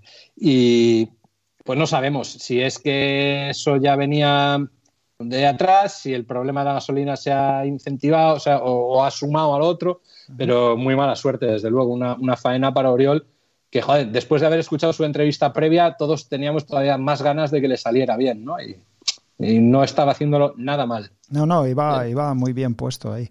De hecho, bueno, él, él, dice que dice, joder, este no es mi Dakar. Hacía algún comentario por ahí, en, creo que en Instagram, decía, este no es mi Dakar, dice, pero yo voy a seguir luchando hasta el final. Y bueno, tenemos este rollo de yo-yo ah. para adelante, para atrás, quién sabe. Pues bueno, a lo mejor sigue, se, se mete en un top 10. ¿Quién sabe? lo tiene muy difícil, ¿eh? Con el tiempo que ha perdido. No te rías, Capi, no te rías. Hay que tener esperanza. hombre. No, me reía porque Olga estaba dando la cabeza.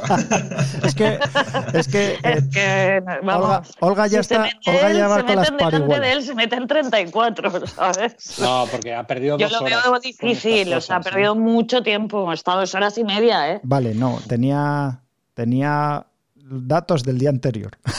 No, hombre. De Lo la- que es que ha tenido lo averías. destacar es cómo ha- solucionó. ha tenido problemas dos días seguidos.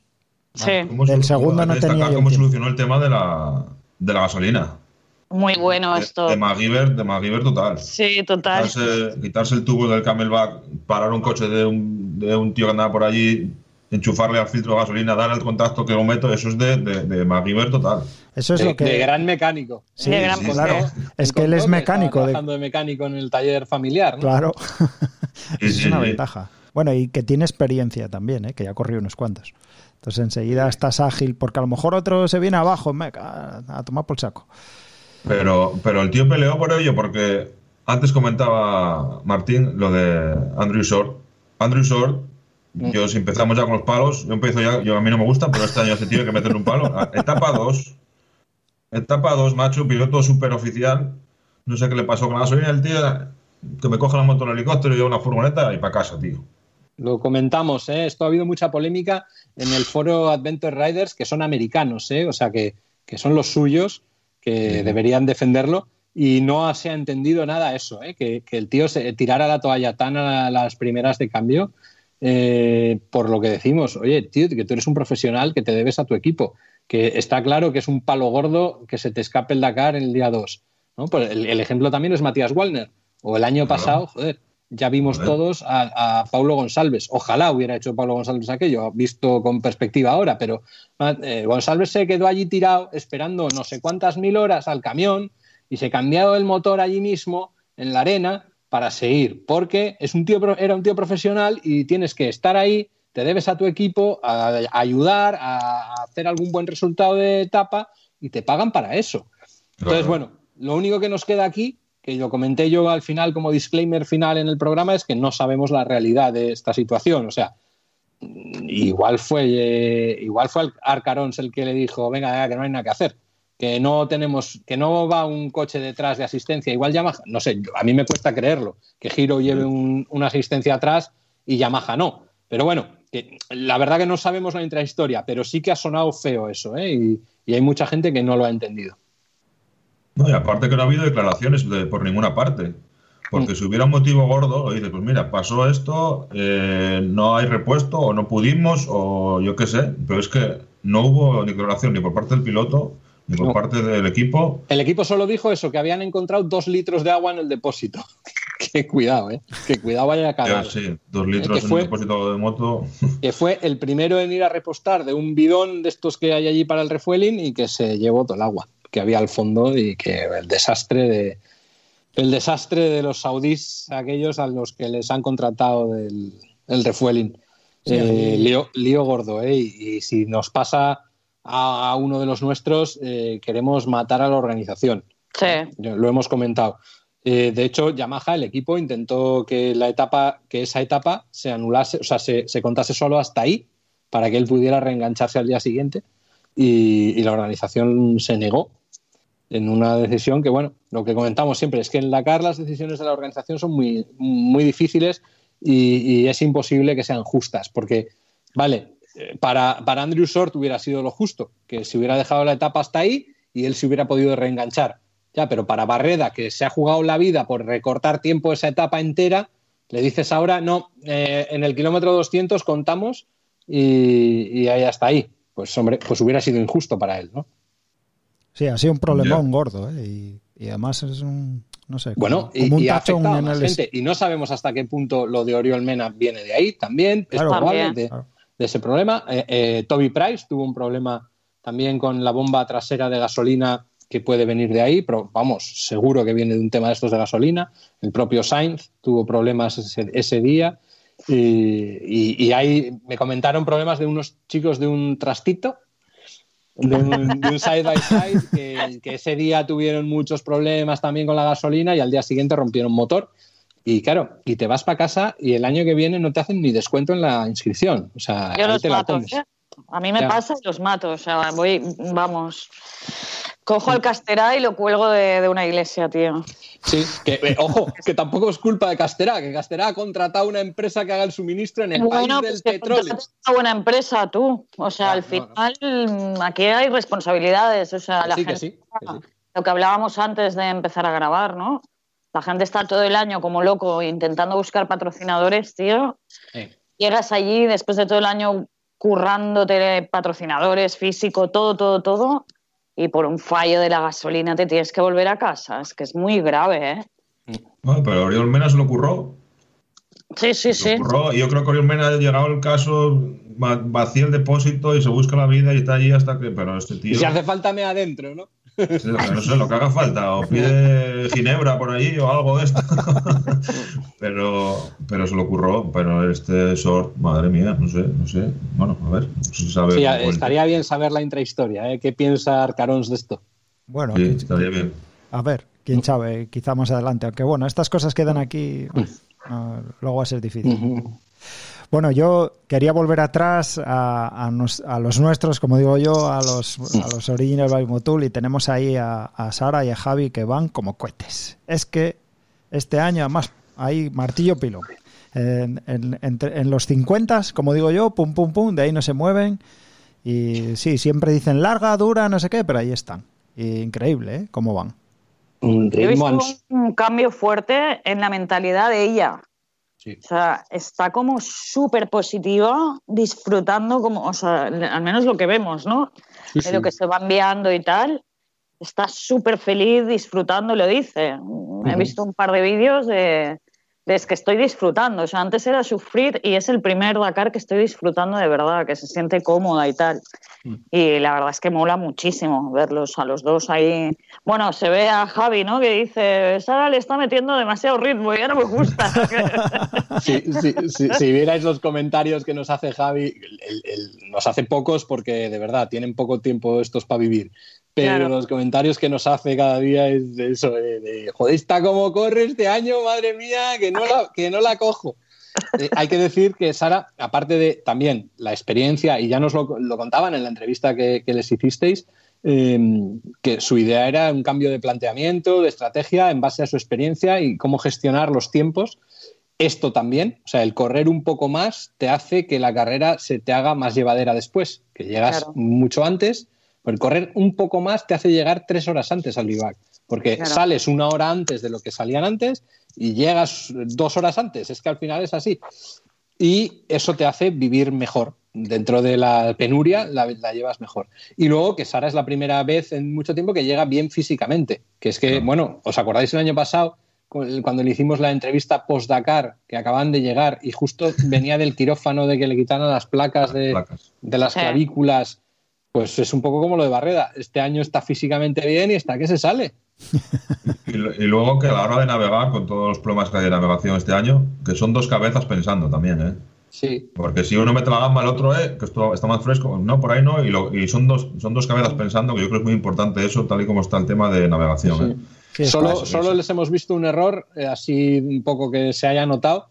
El día este que se perdió Sainz bastante, que pusimos el vídeo de Utah Klainsmith, que se veía, el- pues ahí ese, ese tra- a ese waypoint llegaron con media hora de retraso, o sea que yo creo que ese día, bueno, creo que igual fue una cosa técnica que pararon a reapretar algo, no lo sé.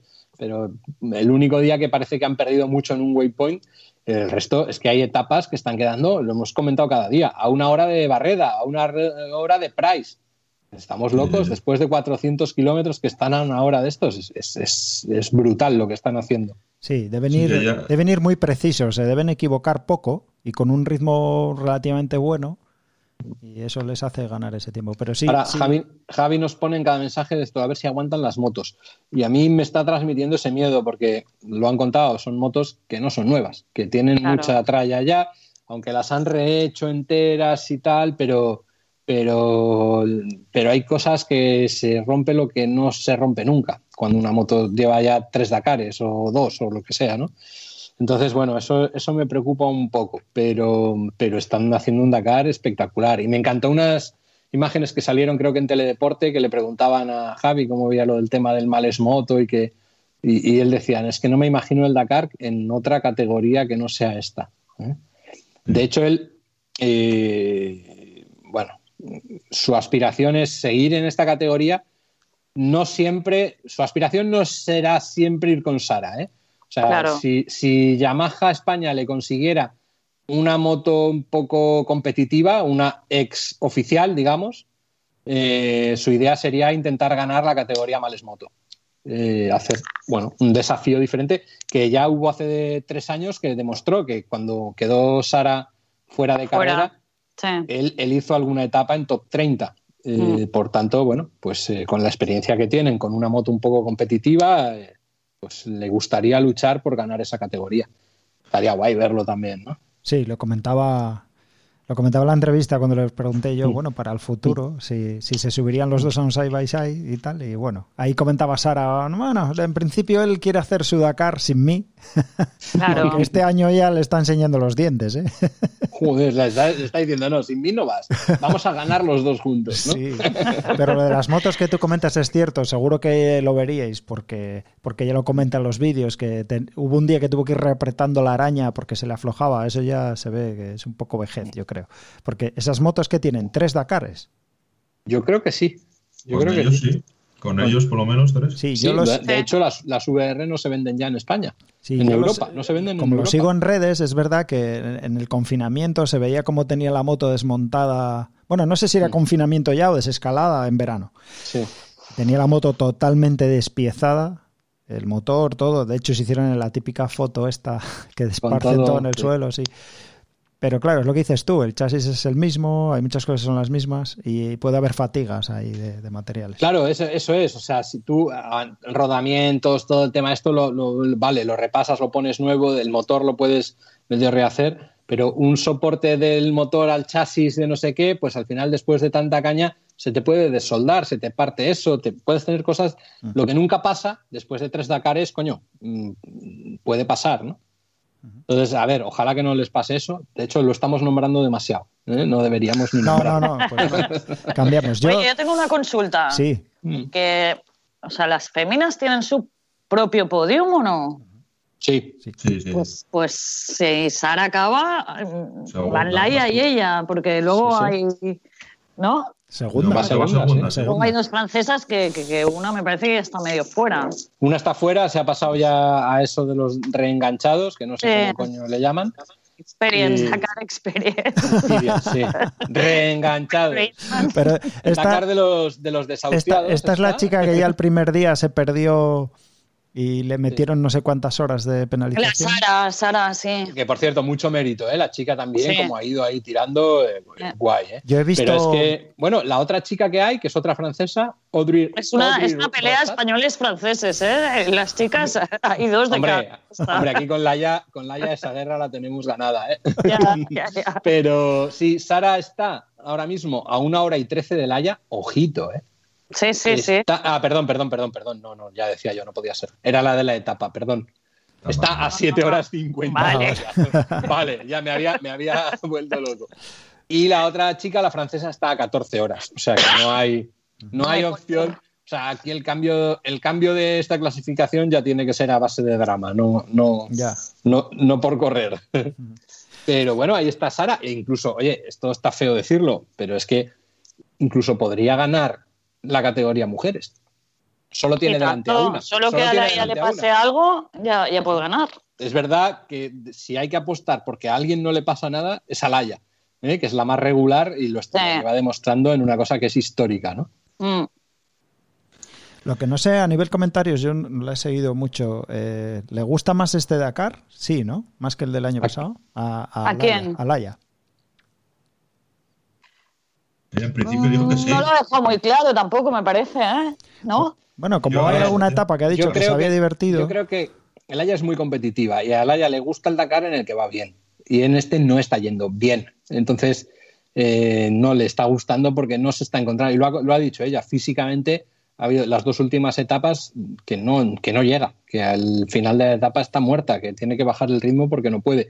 Entonces, eso ya te hace que ya no te guste. ¿no? Ya no Esto- disfrute como siempre. Esto es como Sainz, cuando, Ay, es- hombre, lo iba a salvando decir las yo. distancias porque Sainz ha hecho rajada, pero cuando te ves fuera de, de lo que es, ya caes en la desesperación, ¿no? Y la ya, Sí. siendo lo competitiva que es, claro, dices, qué pedazo, o sea, lo ves y dices, joder, primera mujer destacadísima en la clasificación general, pues, joder, sigue estando ahí en- entre los 25 primeros, y dices, muy bien, pero eso para Laia no es muy bien. Entonces, bueno, No, para ella no. puede Pero ser porque su nos último. tiene, nos tiene mal acostumbrados también. Sí, puede Pero- ser su último pero es lo Dakar. que habla- Es lo que iba a decir. Es lo que hemos hablado también ya. Viene muy tocada físicamente. Creo que, se, que sigue medicándose, me parece, por la enfermedad esta. O sea, al final no ha podido entrenar, como la mayoría, pero ya menos aún. O sea, es que yo creo que, que al final, como es muy probable que sea su último Dakar, está haciendo un Dakar de terminarlo. Y lo que dice Martín, la tía es competitiva más no poder. O sea, tiene que tener una lucha interna en su corazón y en su cerebro impresionante, pobre tía. Pero yo creo que, que- que va a acabarlo y ya está. ¿Sabes? No creo que esté compitiendo ya, ¿eh? Es que acabarlo es histórico, ¿eh? 11 Dakares consecutivos terminados en moto, ¿eh? Cuidado. Sí. Sí, sí, Cuidado. Es, es muy histórico. Hablando Mm. de- del síndrome este de Carlos Sainz, que es de, de cuando ya no te Uy, ves bien y empiezas a rajar. Palos y palotes, ¿eh? Eh, yo le escuché decir, bueno, le escuché las rajadas estas y tal, a través de, de Twin Trail, porque yo no estaba viendo lo de Teledeporte, porque, bueno, alguna vez me coincidió mal, y otras porque, bueno, me... Estoy contigo, ¿eh? A mí, a mí el copiloto este, el gallego, ahora no me sale el nombre, me cae, me cae pesado. Venga, es, que- venga, venga. es que es muy pesado. Está, bueno, sí, es demasiado Luis Moya. está Luis Moya. demas- es demasiado fan, ¿verdad? Claro, Pues es que, sí. aunque Trajo, tenga... trajo un soplo de aire fresco al programa que en su momento vino bien y ahora ya a mí se me está haciendo Está, bola. está un poco en Sí, bucle, a mí sí. también. Bueno, pues eh, en una de las declaraciones de Carlos Sainz, ya alejándose del micro, decía él, es que esto no es el Dakar, esto no es el Dakar. Lo que le pasa a este hombre eh, es que no se ha dado cuenta que el Dakar no empezó todavía, empieza mañana. ¿Os acordáis cuando decíais, no, es que todavía no empezó el Dakar, es mañana? Mañana empieza el verdadero. Este Dakar, el este verdadero Dakar sí que empezó el primer día, ¿verdad? O el segundo, por lo menos. ¿Cómo? Perdona. Que este Dakar sí empezó el primero o segundo día, no se puede decir que no haya empezado, ¿no? No, no, este están pasando cosas desde, desde, el, desde el primer momento y el que se despista, pues, Es pues, pues queda fuera. Mira, Walner. Claro. Y Carlos Sainz Qué ha mala metido de seis etapas, se ha perdido en cuatro. Carlos Sainz, bueno, hablo de la dupla, Carlos Sainz y copiloto. Eh, Sí. O sea, que no es que fuera un caso aislado, es que de, de seis etapas, cuatro, gambazo. Pero no se pierde... Bueno, hay, hay muchas cosas ahí ¿eh? a tener en cuenta Y y, no- y yo creo que lo más importante es lo de los Madman.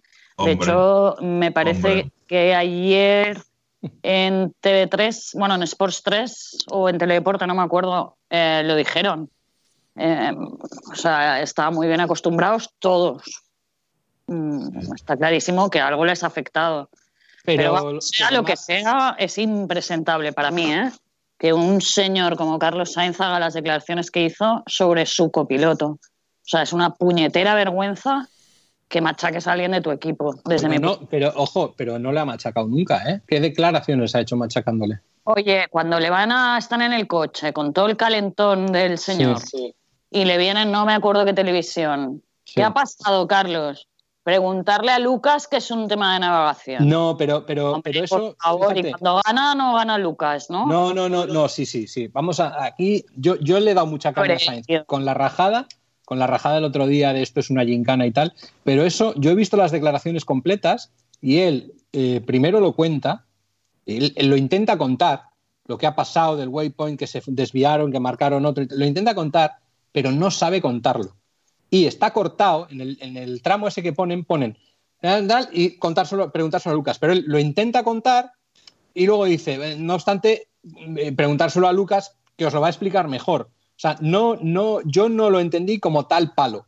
Eh, viéndolo en, en la declaración completa, que en otra tele o en otro momento lo, lo pusieron completo, no era un palo, era un. Es que no lo sé ni explicar. Y de- sin embargo, eso es. Lucas lo explicó perfecto. O sea, los, los frikis entendimos lo que había pasado cuando lo explicó Lucas, porque Sainz es que no sabía, se había dado ahí 500 vueltas, no, no sabía ni, ni lo que le estaba pasando.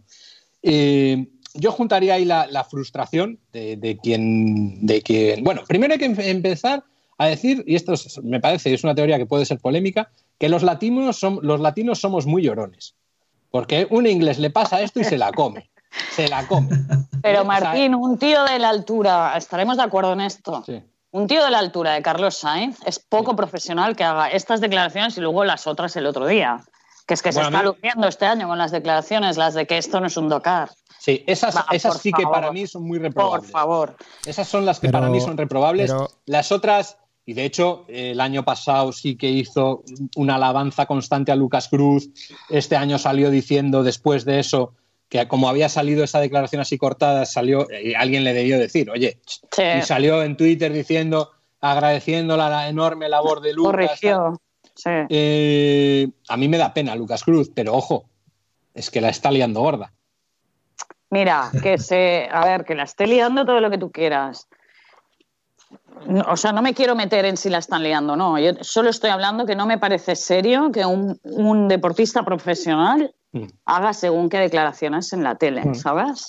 Bueno, No me parece serio. o Bueno. sea, que lo hagamos tú y yo, que somos cuñados, vale. Que, pero, Pero- realmente Señor, que se las arreglen ellos, ¿no? Allá ellos. Yo, lo que me quedo es más eh, la queja que tiene hacia el Dakar y cómo está funcionando. Sí. Yo entre ellos, mira, que si luego le quiere descargar la culpa a él, cu- cuando él cuando él tiró a Lucas Cruz por un barranco y era no sé cuántas vueltas de campana que se matan, eh, no creo que Lucas Cruz le dijera, es que este no sabe conducir. O sea, allá ellos, ¿no? Allá ellos. Yo a lo que me refiero Sí. es que, amigo, no te va bien, te pierdes, está defendiendo la corona, eh, Ahora se va a ir con coches eléctricos, no sé si va a seguir en el Dakar como está o no. Quieras como eh, se dedicaron a dar vueltas y se habrá sentido ridículo, pero es que a él se le olvida que se perdió todo el mundo. Lo que pasa es que ellos se perdieron Bueno, más. Se han perdido bastante más porque con el mismo roadbook, en las mismas circunstancias, Peter Hansel y a la tilla le sacan 35 minutos o 40. Eso es. Eh, Ahí está. claro, Esa que- es la pero- clave. A ver, pero esto también viene por su carácter competitivo, o sea, le, está jodido de rabia. Está Sí. jodido de rabia porque este tío va a ganar a muerte y tiene, para mí, o sea, aunque le he dado caña por esas declaraciones asquerosas de que esto no es un Dakar, que es una gincana, eh, a este tío yo no le quitaré nunca el mérito, eh, caiga mejor o peor, de que es un tío que podría estar en su casa duchándose en dinero toda la vida ¿eh? y, y tan contento, y sin embargo se dedica a entrenar como un cabrón todos los días durante todo el año a su edad para volver al Dakar, para meterse esas palizas de etapas larguísimas de no dormir, que sí, que van en autocaravana, que lo que quieras, pero, pero se meten unas palizas de la leche. Entonces yo a eso no le quitaré nunca el mérito. Ahora, las Yo a declaraciones... eso tampoco, ¿eh, Martín? Yo a Sí, eso sí, sí. tampoco. En eso estoy totalmente de acuerdo. Y, y luego como pilotazo, que, que sigue siendo y demostrando ser un pilotazo brutal. Ahora, ahí la cagó totalmente, Claro, pero, pero, yo separo las, las dos declaraciones. Yo la de, la de Lucas creo que no fue tal palo como pareció.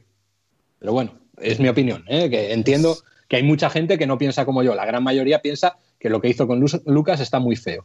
es lo que es lo que cada uno queramos ver del Dakar. Nosotros somos un poco más de, de la navegación, de los de, mira, de los, de los males moto, ¿no? La gente que hace un Dakar más, quizá la antigua Sanza. Esta gente pro, por eso digo yo, los, los de moto pro, me llama menos la atención porque eso es un crono. Eso van a fuego. eh, y si no navegas bien, bien del todo, va a estar tan a fuego que te equivocas mucho más. Yo creo que es lo que le pasa un poco a Carlos, que se pasa mucho de vueltas, porque luego cuando quiere recuperar, recupera muy pronto el tipo. El tío pilota que te cagas, pero claro, pilota. Pero es que el Dakar, a mí lo que me Sí. habéis enseñado vosotros es que no es eso. no, ¿sabes? No es a ir a fuego, es que hay que tener Bueno, bueno, un, un bueno, término el Dakar medio. de los que ganan es ir a fuego equivocándose lo menos posible. Ya, pero es que... Pero es que si tu copiloto la caga y vas a fuego, apareces en, en el pueblo de al lado. Tal cual, tal cual. De todas formas, hay que decir ¿eh? que, que- que el Castera lo está haciendo bien. ¿eh? Sea, hemos- Mira, iba a decirlo, Martín, que hoy Castera le ha respondido a Sainz, ¿eh? ¿Lo has Sí. visto? Sí, sí, sí. Ha estado perfecto. Que- cuenta, cuenta, cuéntalo. Pues que Castera, el, director de, de la carrera, vamos, Sí, sí. eh, con una tranquilidad y un saber hacer, que es de lo que me quejo de Carlos Sainz, ¿no? Que yo no lo tengo, ¿eh? Pero yo no soy profesional. Eh, ha dicho, ¿no? O sea, el Dakar es esto. No me acuerdo muy bien cómo han ido las Sí, como Martín, igual lo que hay que hacer es correr un poco menos y navegar mejor. Exacto, y que el, el, Dakar es el mismo para todos y que los hay que nos están perdiendo y están llegando, con lo cual, mmm, ¿sabes? Y ha hecho así como, señor Sáenz, eh, ¿qué nos está contando? Otro palo bueno le andaba a Loeb, ¿eh? A Loeb, que también hizo rajadita buena del, de los comisarios con una penalización y salieron al día siguiente diciendo, no, es que Loeb, por una, un sitio que había que pasar a 30, pasó a ciento y pico. O sea, y todavía se queja de que sí. le hemos metido cinco minutos. Ya, y lo por cierto, a ver, estas cosas ver, pasarán mil veces y no lo vemos, pero le cazaron unas imágenes desde el helicóptero adelantando una moto de forma absolutamente criminal.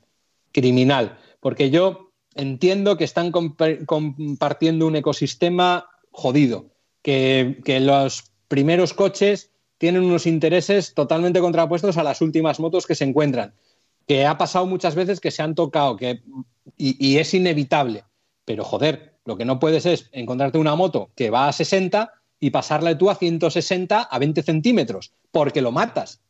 Porque una cosa es que en una trialera va uno medio enganchado, tú intentas ir por el borde, la piedra te echa o la piedra echa a la moto, os tocáis y bueno, tú ibas a 40, el otro a 20. Bueno, pues le puedes romper un tobillo. Pero es que la imagen que se vio de Loeb es si el de la moto se desequilibra esto, lo mata. Y eso no se puede permitir. No se puede permitir. ¿Mm? Por eso, por eso yo le tengo esa manía a estas cosas. Sí. Porque van a fuego, bueno, pero a fueguísimo. Hablemos de motos, hablemos claro, de motos. Claro. Lo que, pasa, lo que pasa es que yo entiendo tu manía, ¿eh? pero ayer hablábamos de esto en el programa de, de Twin Trail. Es que el Dakar no existiría si no fueran los pros y tampoco existiría si no fueran los privados. O sea, el Dakar es esta amalgama de las, los dos, no, porque en el final, en el Dakar hay mmm, 100 carreras diferentes cada una de la de cada piloto, ¿no? Entonces ahí se necesitan unos a otros. Sí, pero me darás la razón, tanto en motos como en coches, los pros tienen el mejor material y la mejor preparación para ir mucho más rápido, por eso van más rápido, pero cuando toca navegar y te perdiste porque lo hiciste mal, no me hagas con rollos de que esto no es el Dakar.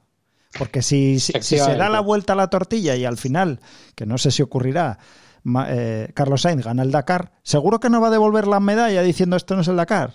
No, me, que, que ojo, que está tercero, que es que en coches está 40 minutos, pero está tercero. Claro, luego se pierde un día Nasser o, o, tiene una avería o no sé qué y entra en la lucha y estaría gracioso, ¿eh? Estaría gracioso como Castera en el podio y le dice, no, a ti no te la doy, que esto es una gincana. Claro, claro. Eh, a eso voy. Estaría... ¿Te imaginas? Sería súper chulo. que siempre se ha dicho que un día malo, por lo menos lo tienes. Y Peter Hansel y a ti ya, de momento no han tenido un día malo. Claro. Entonces, uno, uno a malo tilla, han de tener. A la tilla lo que los tienes muy buenos. En la tilla, que crack. Y, y, y hoy he visto varios vídeos de estos del vivac y tal y estaba él de paseo por ahí, por donde las sí, motos, sí. por donde tal, paraba donde uno, paraba donde otro, y es un muy buen tío, ¿eh? que, buen tío. Que, que, la latilla, o sea, podría ser perfectamente gilipollas. Y no lo es, y no lo es. ¿Eh? Porque yo si tuviera el dinero que, que, tiene él, sería infinitamente más gilipollas que él. Oye, sé que sí, siguiendo con coches, pero barra moto, ¿eh, Capi? No te enfades. Mi queridísimo Nani. Bien, bien, bien, bien. Muy bien, sí, sí, sí.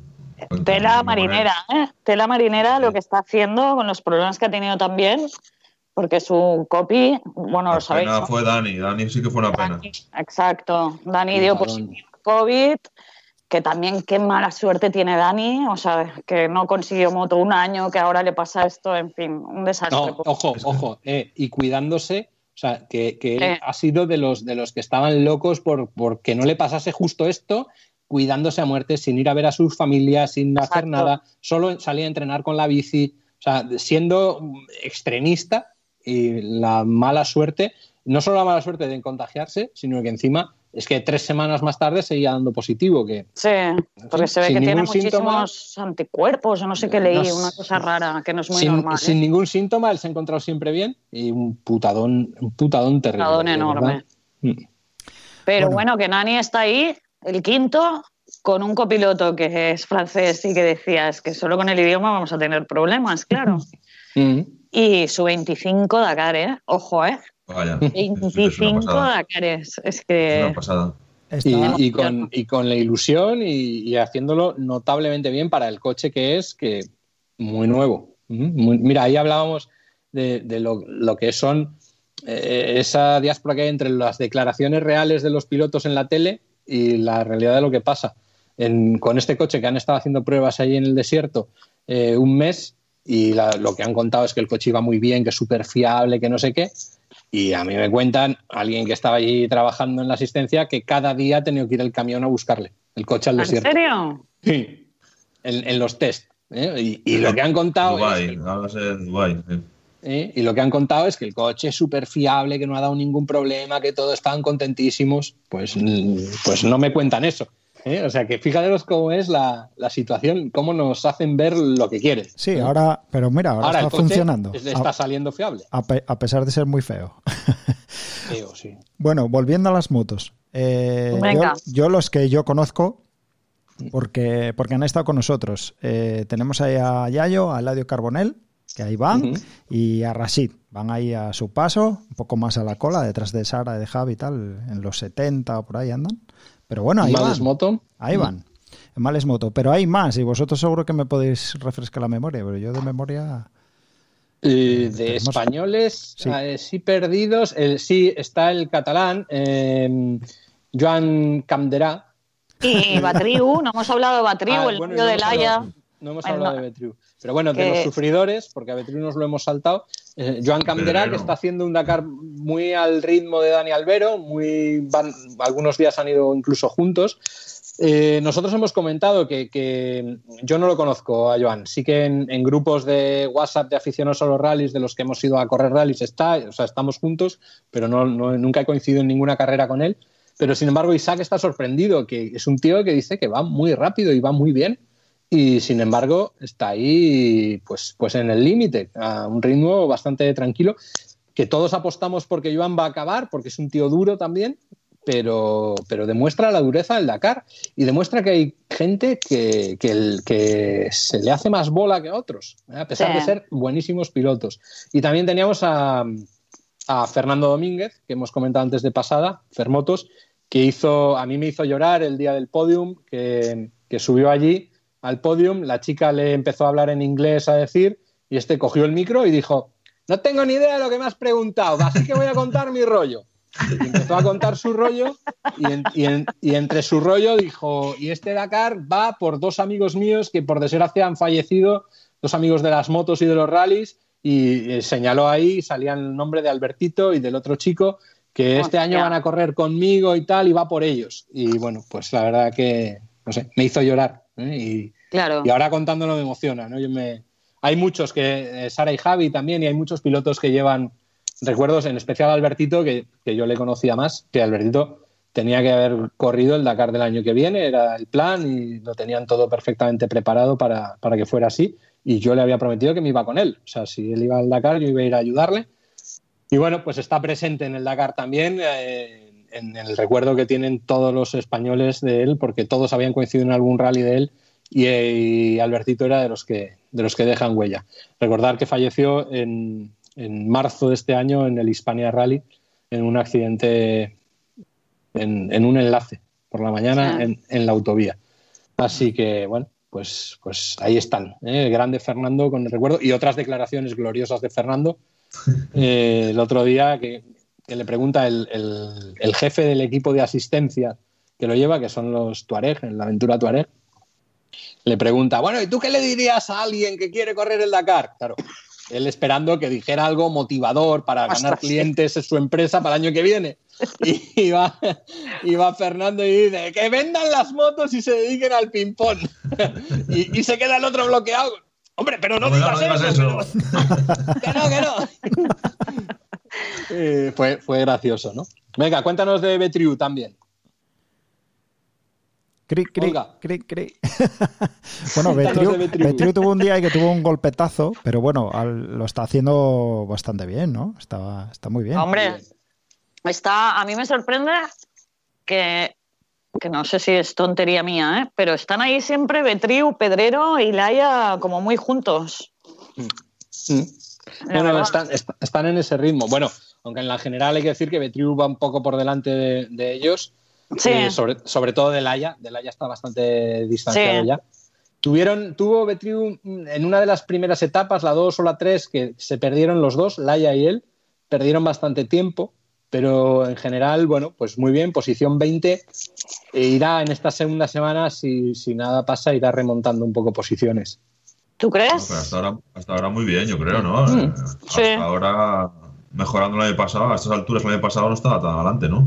No recuerdo en qué No. posición terminó el año pasado, fíjate, lo, lo tendré que mirar. C 15, Eh, 14. Bueno, 14. Fue bueno, mejor sí, rookie el año pasado. Sí, Claro. sí, sí. claro, si, si lo ves como progresión, pues eh, muy bien se le tiene que dar para mejorar aquello del año pasado, que fue muy bueno lo que hizo el año pasado, ¿no? Pero bueno, yo creo que todavía puede, puede mejorar, ¿eh? es un tío Queda mucho rapidísimo. Dakar, Martín. Queda mucho Queda mucho Dakar. Dakar, ha hecho un año muy bueno en el Campeonato de España de Enduro, ha hecho un año muy bueno Ah. y, y tiene ya experiencia. Bueno, ha tenido esos problemillas, eh, caída, ha tenido alguna pérdida, pero puede, puede remontar posiciones, ¿no? Aunque está ya en ese tercer grupo que digamos, o sea, en la clasificación están los, los top Aliens Pro, que están en, en los primeros 20 minutos, o sea, todos separados en 20 minutos. Luego hay un grupo que está entre esos 20 minutos y los 40, 45 la hora, y luego hay ese grupo siguiente, ¿no? Que es donde está ahora mismo Betriu. Pero bueno, si es regular, puede, puede avanzar y igualar. Yo creo que, sí que puede. Bueno, Sí, sí, puede. Anda que no queda Dakar. ¿eh? Vaya. Bueno, pues eh, para ir ya enfilando un poco la recta final, eh, volvemos a hablar un pelín de competición. Eh, vamos a la mitad, queda, bueno, pues la otra mitad. ¿Creéis que a partir de ahora sí puede empezar a notarse esta limitación de neumáticos o van todos muy, muy fresquitos de gomas? La realidad no la sabemos, pero yo creo que no va a ser determinante, ya lo he dicho antes. Es mi impresión. Lo hemos comentado al principio del programa que estabas liado, José, Claro, claro, con, es que- con las tecnologías. sé que hablasteis de neumáticos, pero no sé si llegasteis a esas cábalas, vaya. Sé que Yo- hablasteis de que, Yo creo de- que sí que les puede afectar, no sé, tampoco lo tengo muy claro, ¿eh? Pero sí que comentó sí Martín que de, les- que- de- que de les que algún neumático él lo hubiera comprado como nuevo. Pero no sé si habéis mucho- hablado de... Se verá mucho mañana, ¿no?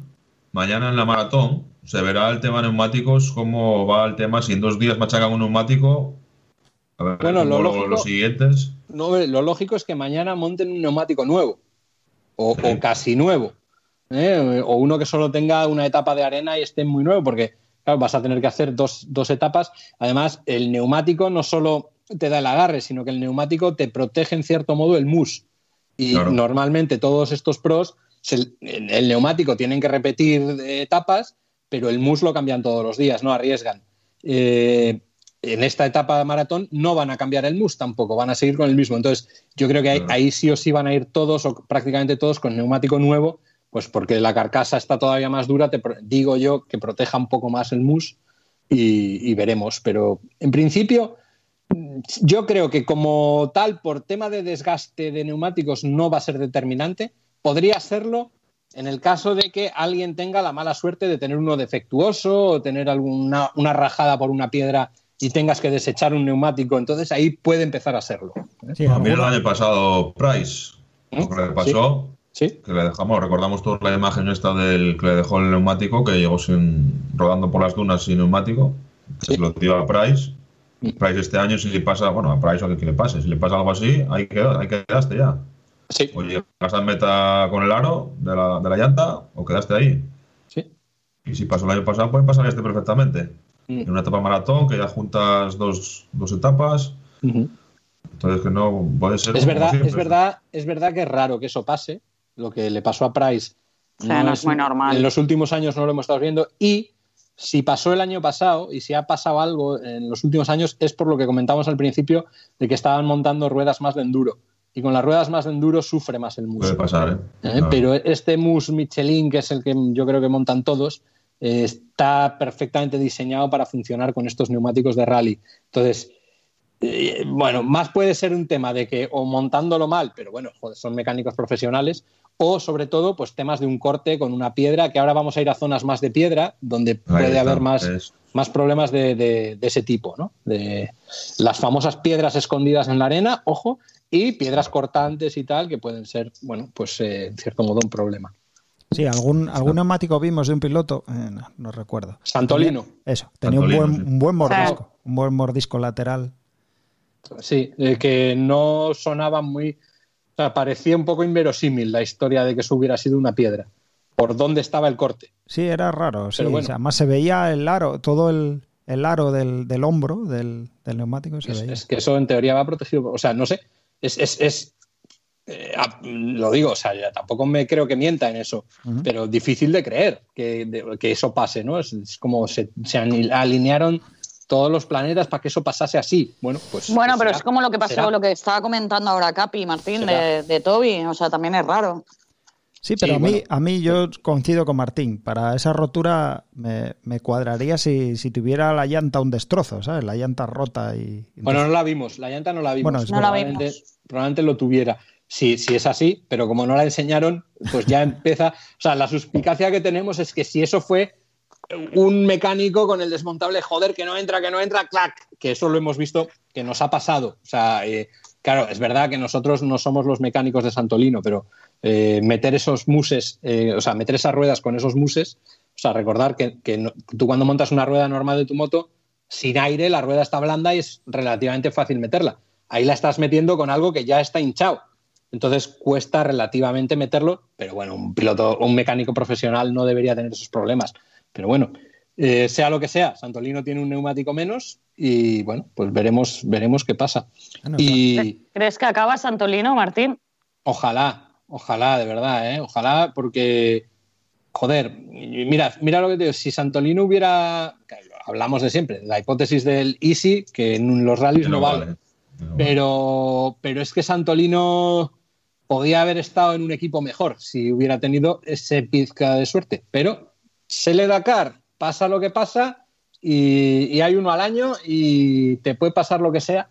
Entonces, ojalá acabe, acabe en muy buena posición. O sea, oja- bueno, oja- ojalá acabe en el top 5, que lo tiene muy difícil, obviamente. Pero bueno, contó a- eh, ayer, creo que fue, había unas declaraciones suyas que me gustaron, que es que en un momento dado iba rodando con Sunderland y después del repostaje, con la moto cargada a tope, que no era capaz de seguirle el ritmo a Sunderland. Sí. Sunderland, recordemos que vivía en, en, no sé si en Dubái, en, en el desierto, sí, sí. y andando en dunas es muy bueno. Aparte que lleva una moto muy factory que la de... A ver, que la Serco de Santolino también es factory, pero yo creo que está un pelo por debajo de lo que es Honda y, y- Honda y KTM. Y, y- y él decidió, y lo contó honestamente, que, oye, que solté porque no era capaz de ir al ritmo Sí. y eso también es cabeza, ¿no? Decir, oye... Claro, experiencia, es experiencia de estar ahí, claro, cuando puedes, no puedes y aguantar y mañana será otro día. es. Entonces, eso me, me gustó oírlo, me gustó oírlo. ¿eh? Porque, joder, que es que es difícil encontrar a alguien que diga, oye, es que no le podía seguir el ritmo y aflojé. Y, y está muy bien esa sinceridad. Así que, dada esa sinceridad en esas declaraciones, nos creemos que esa rueda se le metió una piedra con forma de desmontable ahí, afilada. Nos lo creemos. Oye, Martín. ¿y, y no te has metido nunca con el ayuntamiento de Guijuelo? No me he ¿Qué metido pasa? con el Ayuntamiento de Guijuelo y este año Ni es verdad con el de no- Madrid, ni con el de Madrid, que la Comunidad de. Madrid. Ojo, la Comunidad La de de Madrid, Madrid. que patrocina a Sara y a Javi. De hecho, es que ya no y puedo Javi. porque es, es una guerra perdida. Porque ya lo eh, veo. Eduardo Iglesias también le, tiene apoyo institucional. Sí. Tienen- todos tienen apoyo Rashid también, creo. Rashid siempre lo ha tenido y ahora Ah. también. Sí, lo que pasa es Eh, que Rashid, Rashid, el que lleva en grande, que lleva un escudo, yo lo estuvimos mirando, porque Tania es de allí, y es, es del equipo de baloncesto de, de Melilla.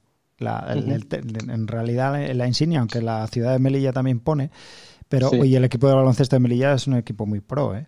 Lo que pasa es que No, luego- a ver, yo, para quien no lo sepa, yo siempre he sido muy crítico, eh, y por eso lo dice Olga, con que haya publicidad, el dinero público metido en esto. He sido muy crítico.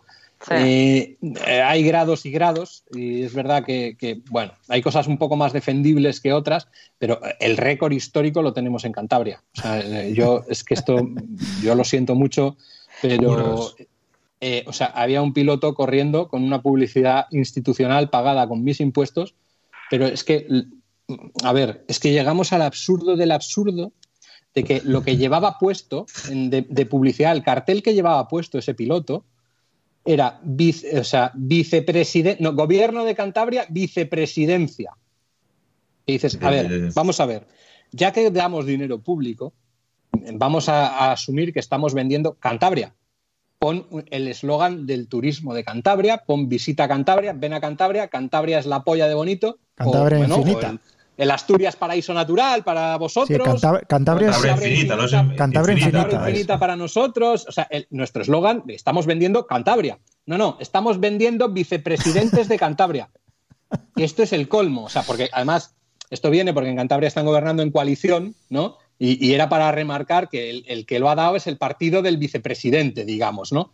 El otro no. O sea, es, es el colmo de los colmos, del absurdo, del- del- de la gilipollez a la que estamos llegando en esto. Olga, ¿pa' qué me lo Me cabreas? caliento, me, Me lo- caliento. ¿Para qué me lo Porque a cabreas, ese Olga? piloto, perdón, a ese piloto un año también le patrocinaba el ayuntamiento de Santoña, de mi pueblo, y ni es de Santoña ni, ni ha venido nunca por aquí. Ah, Sí, se ha dado dos paseos, pero quiero decir, no tiene ninguna relación con Santoña y le han dado dinero del ayuntamiento. O sea, es el absurdo.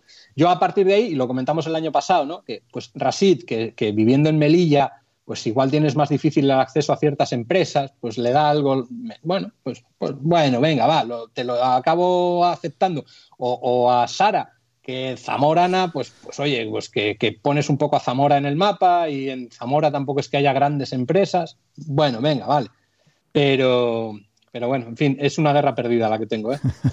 Nada, que decía yo que a, a Olga que te calienta, no sé para qué te calienta. Olga, mala gente. No, porque es un tema que hay que sacar, coño. Hay que, es un Sí, tema que hay que sacar. Sí, pero bueno, Porque esto- es un tema que le afecta, yo sé que le afecta y le bueno, gusta que- quejarse de que, esto. que Sí. es verdad que lo hablamos el año pasado y comentaste este caso, sí. Y, es- y irá a más, me imagino. Pero bueno, a, a los pilotos nada que decir, ellos se buscan la vida, oye, ¿qué van a hacer? También hay que ver eso, que este año, joder, gracias a esos patrocinios institucionales han podido ir al Dakar los que han ido, porque, porque claro, este año vete a pedir a una empresa que te dé mil euros. Por, no, que yo te pongo una pegatina, dice la empresa, pero si tengo a 20 en, un ERTE, ¿eh? ¿qué me vas a venir? ¿Eh? Sí, lo Oye, que- estoy mirando a- en, en la página oficial del Dakar, a Sara no la patrocina la Comunidad de Madrid ni nadie, ¿eh? O sea, Javi, solo, es solo A Javi. Sara es Zamora, a Javi es el que le ha No, no, ni Zamora ni nada. O sea, sus sponsors son ya, según la página oficial, ¿eh? Hablando, hablando de esto, me acabo, de, me acabo de acordar que Eduardo Iglesias hizo mención en, en la entrevista que cuando le dijimos de los agradecimientos y tal, que a quién quería agradecer, y agradecía, bueno, pues a los sponsors y tal, y a los sponsors también del año pasado, que no habían podido estar. No Claro. sé si... A mí me pareció súper súper honesto, porque él, él dijo, Sí. gracias a ellos puedo estar aquí. Primero, porque como corrí el año pasado, ahora, Claro. este año, me escuchan más voy a los sitios, me escuchan más, y porque muchos también no pudieron estar porque el COVID le, le ha pegado fuerte a ciertas empresas que le- a lo mejor hubieran, les hubiera gustado patrocinar, pero es que no pueden. Entonces me pareció muy, muy honesto por parte de él acordarse de los que no están, pero estuvieron el año pasado. Al final Claro. es, es- él, él está aquí gracias a la trayectoria que tiene. Que, estuvo- que hay que bien. recordar que es que no estamos hablando de los 400.000 euros, creo que fue lo que le pagó Correos, empresa semipública, a Calleja el año pasado. Claro. Es que estos pilotos están hablando de patrocinios de 500 euros, Sí, sí, de sí. 800, Sí. que tienes suerte y te le sacas 1.000 a una empresa. Es que estamos hablando de esas cantidades. Pero claro, imagínate una empresa que ha tenido que mandar a alguien al paro, o sea, que no es dinero, que tú mm, probablemente lo harías, haces el esfuerzo, pero dices, claro, yo cómo voy a andar patrocinando a alguien si tengo a tres en ERTE, si tengo... Bueno, pues obviamente es un año muy difícil. Sí, no, Estoy eso- viendo que Javi sí que pone en la página lo de Comunidad de Madrid. Madrid, sí, sí. Eso, Y- como decía Oriol, que lo comentasteis antes, brutal. Los amigos cogen sus ahorros y se los dan. O sea, es como si yo voy a Capi va a la cara y digo, toma Capi, te doy, pues tengo mil euros, toma, para que vayas. O sea, Sí, que como que pusieron ahí un bote, ¿no? Entre, hicieron un crowdfunding entre, entre los amigos. Sí, sí, pero que bueno, ahí no anuncian nada, es ellos, es dinero, bueno, para un colega. Claro. Bueno, eh, a mí me queda nada, comentaros una cosa más, no sé si, si tenéis algo de tintero lo sacáis. Yo os diría, yo he visto la carrera así un poco yo-yo, es el que gana al día siguiente penaliza y el que penaliza eh, al día siguiente pues le va bien porque, porque al seguir, bueno, eh, al seguir las trazas pues puede hacer mejor tiempo y tal. Están como eh, alguna manera de romper ese bucle o, o va a ser algo circunstancial. ¿Hay, ¿Se os ocurre alguna estrategia para poder romper eso? Porque alguna vuelta le estarán dando, ¿no? El problema, y, lo hemos comentado un poco al principio también, eh, el problema es que no saben muy bien cómo van a ser las etapas siguientes. Es verdad que abrir siempre penaliza, pero lo vimos en la sexta etapa, que por ejemplo en esa era la que menos ha penalizado el abrir. Entonces, eh, hay un factor suerte ahí, ¿no? Entonces, el, hacer algo para cambiar eso, pues este, lo, lo hizo Brabeck y le salió mal. Entonces, aquí correr a muerte y que sea lo que Dios quiera. no queda otra. Yo no creo veo que mucha más equipos- estrategia que esa. Lo que hablamos antes, yo creo que los equipos van a tomar cartas en el asunto si se van a poner en parejas. O ponerse en plan mochilero alguno y a la hora de navegar, lo que hablamos también, dos tíos eh, navegan mejor que uno y estos tíos corren todos. Es que correr, corren todos. El tema, las pifias están viniendo por la navegación. Y, yo- y creo, en mi opinión, ¿eh? Que el equipo va a llegar a un momento y dice, bueno, pues tiene, tiene que priorizar Fulanito y Menganito y Cipriano y el otro tienen que estar detrás por si la gamba para estar ahí. Y va a ser la manera de, de cambiar ese yo-yo. Ta- también creo que, que- cada vez se va. Claro, ahora había un. El yo-yo era muy importante porque entre ese que un día lo hacía muy bien, porque venía remonta, salía muy atrás, cada vez que salía en la posición 28. Ahora, cada vez se está estrechando más. O sea, cada vez el, el- el abanico en el- entre los que hacen el yo-yo ya son 12, no, no 30.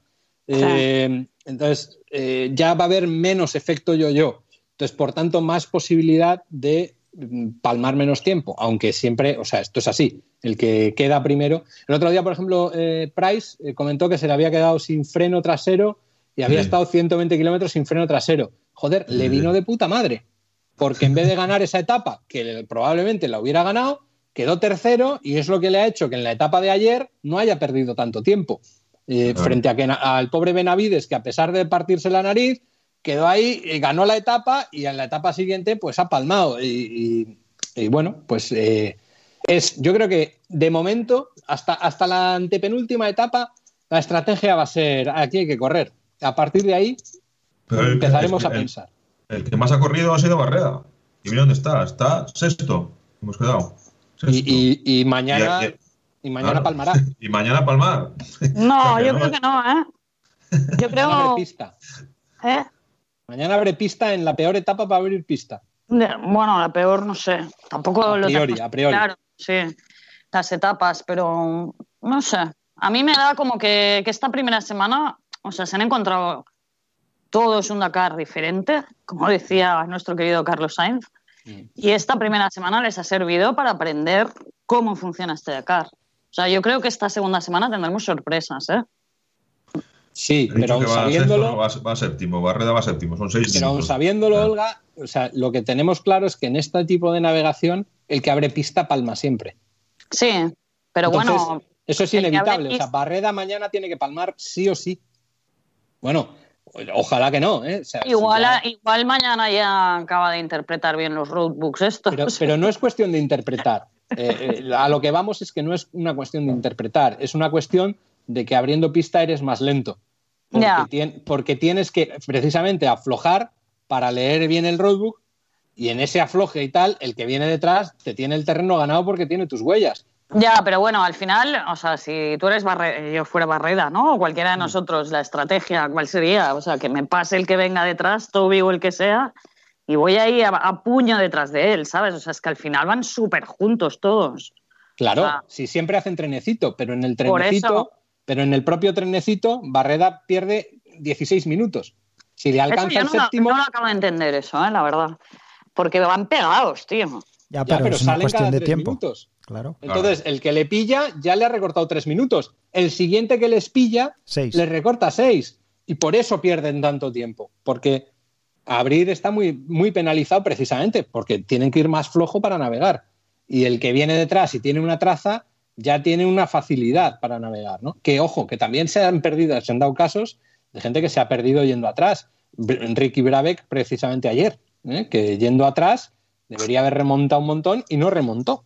Pero mm, Claro. lo veremos, ahí está la gracia. O sea, errores van a seguir cometiendo. O sea, va a haber, Sí. va a haber de, de- de todos y el que menos la cague gana, tal cual.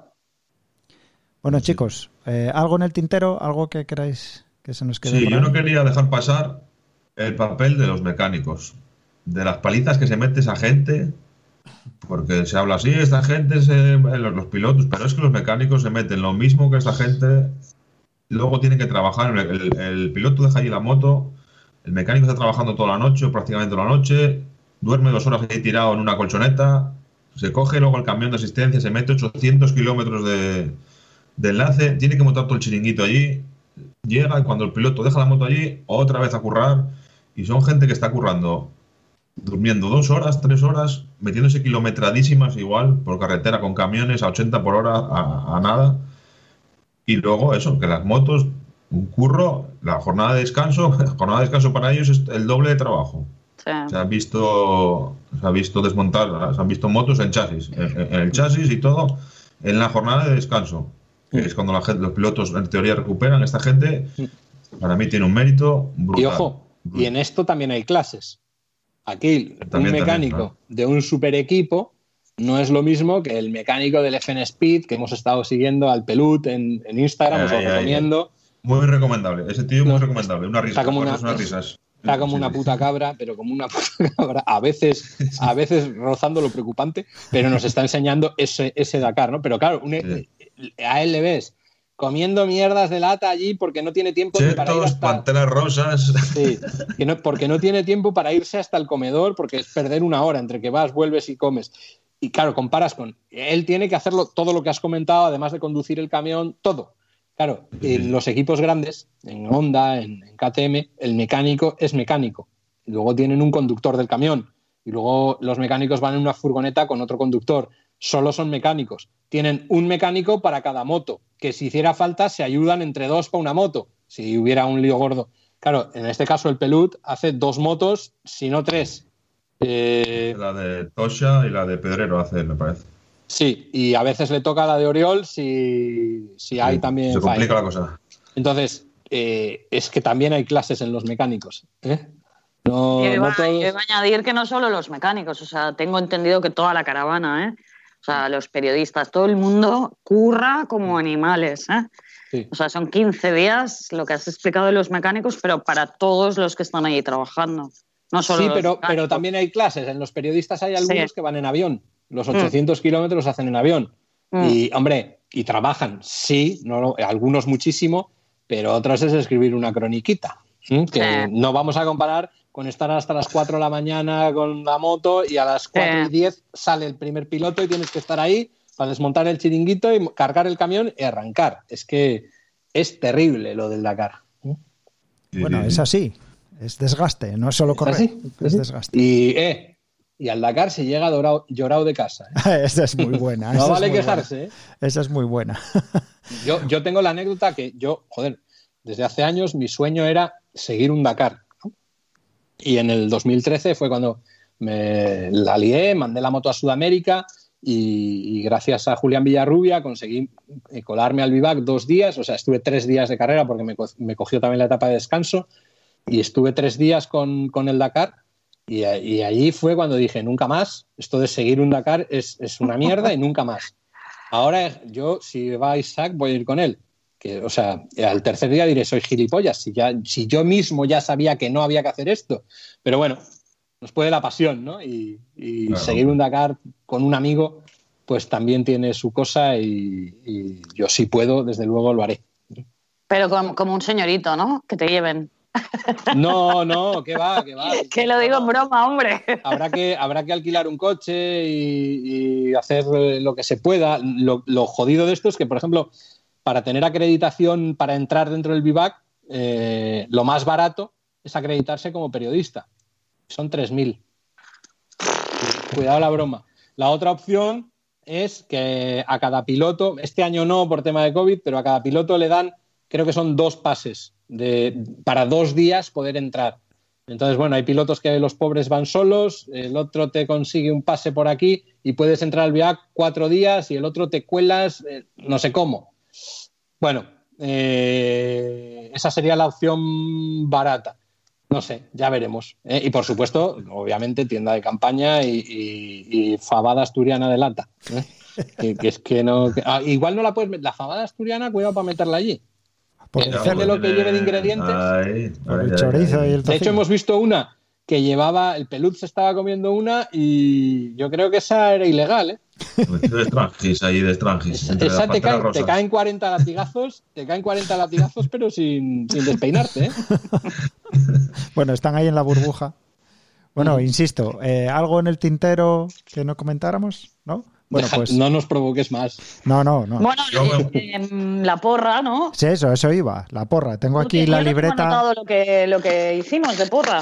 Bueno, este, quedó ahí en el episodio, yo no le di tanta importancia porque era al principio, pero aquí ya sí que tengo la libreta, porque aquí ya, ya hay media carrera, aquí ya os podéis mojar un poco Yo voy a más. decir lo mismo que dije en el previo. Ya, ya, no. sí. Usbarna, Usbarna, ¿vas a apostar por Usbarna? Barreda Power, tío. Y Tiene segundo, que ser su año, es que si no me da algo. Si no, voy al aeropuerto a pegarle una colleja y, cuando segun- llegue. y segundo, ¿quién va a llegar detrás? Toby. Martín me va a matar. No, ojo, yo firmo, ¿eh? Barreda primero, Toby segundo, firmo, ¿eh? Y, Y, y me gustaría Benavides el tercero, ¿eh? pero no sé por qué este chico no, no lo veo ganador. Nunca, nunca en la vida lo he visto ganador a este chico. ¿Es un tema de cabeza? ¿De le ves poco centrado? Porque a mí me pasa un poco, ¿eh? A mí me pasa un poco con Benavides, que por cierto, en aquel año que estuve yo por allí, cuando llegué a Salta, eh, e- ellos tienen un concesionario de KTM ahí en Salta, el Motos Benavides, y allí me recibió él, estaba trabajando en el concesionario, y me recibió él para hacerme el cambio de aceite a mi moto.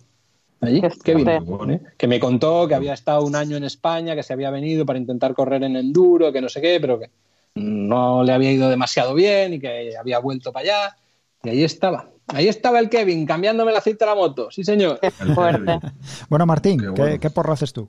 Yo, yo sigo apostando por Price. eh, hoy lo tengo más fácil que el otro día y, no puedo hacer otra cosa. En los segundo y tercero no me acuerdo muy bien lo que hice, pero creo que eran lo que aposté, creo que fue Quintanilla y Van Beveren, y ahí ya voy a cambiar. Ahí ahora me la voy a jugar por eh, Price, por supuesto, ahí me mantengo. Y voy a poner Benavides y Soltré. ¿En serio? Pero Sí. estamos, es- no estamos hablando de la etapa, estamos hablando del final, ¿eh? Sí, sí, sí, sí, sí. Uy, Ons. Price, Benavides y Soltret. Hombre, con Soltret a riesgo, pero tengo ahí buena No, pero está haciendo un muy buen Dakar, tío. Sí, pero va con una moto privada. Sí. eso siempre limita. Sí. ¿Y vos, Capi? Yo había dicho Quintanilla, Kevin, ¿no? Benavides Y, pero, lo, y pero, lo Van Beveren. pero lo mantienes. Voy a mantener a esos dos porque yo creo que este del yo-yo va a salir mal, a los del yo-yo les va a salir mal. y creo que van a ganar estos que están ahí tapaditos.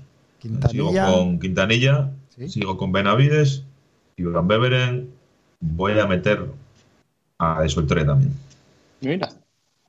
Aunque, ojo, Benavides, que estuvo las primeras etapas fuera del yo-yo y ahora se ha metido al yo-yo. Sí, se ha metido de pleno, sí, sí. Pero bueno, Esto es para ganar dinero, no para... Si gana el Madrid y el Barça siempre, nada. Lo que, lo que no habéis es, a- siempre, ya me gustaría siempre. lo que no habéis es jugado bueno, nada. No sé el que gane luego si hay algo por medio, si un cacho. Hombre, el honor, el honor y la gloria eterna no es nada. es- ya es algo importante. Bueno, pues si os parece, vamos poniendo punto final. ¿eh? Pero tú, tú y tú, porra. Yo la otra vez no la hice. Ahora, a mí Xavier me mola, ¿eh? pero porque yo voy de raro. Pero yo pondría a lo mejor Benavides. Entonces tienes que apostar por Branch también. Bueno, eh, Xavier, Xavier me mola. O sea que yo pondría ahí Benavides, Xavier. Eh, eh, sí, lo diré. Barreda. Ah, te ha costado, ¿eh? Pero eso por ir de raro, ¿eh? Yo creo que va a ganar Barreda. Pero como ya lo dijo Olga, creo que Barreda, creo que es su año, ¿eh? Lo veo bien. De hecho, hay una cosa que no hemos dicho y, y si quieres acabamos con esto, pero lo comentamos con Martín. Eh, es la- el primer año que mentalmente veo a Barreda Dakariano. O sea, nunca, nunca lo había visto Dakariano porque siempre eran, pues lo que dice Martín, ¿no? Eh, el piloto llorón, el tal, el no sé qué.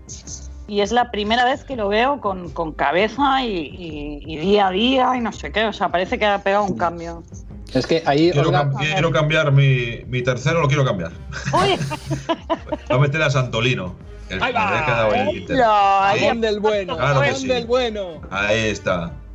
Sí, esto Sí, que sí. dice Olga, eh, a mí me hace mucha gracia porque todos estos años Olga aporta ese lado femenino a la- al asunto, que está muy bien. Y, y siempre, Sí. Olga, cuando hemos estado en las presentaciones del Dakar o en las imágenes que se ven por ahí, Olga siempre se queda con esto, ¿no? ¿No te das cuenta que Barreda está siempre apartado, que no habla con el resto tanto, siempre se- que se le ve más serio, siempre Olga se fija en eso sí. que, que está muy bien y que yo creo que denota cosas. Y este año se le ve más contento, más feliz, más integrado. Y eso puede ser eh, el arma letal que le faltaba a Barreda. Puede ser. El- el- el- la paz mental, ¿eh? La esa felicidad que le haga que le haga tener el karma el karma presente para que no tenga ninguna desgracia este año. Pues bueno, le deseamos, le deseamos toda la suerte desde aquí. Y a todos los demás que terminen, ojalá.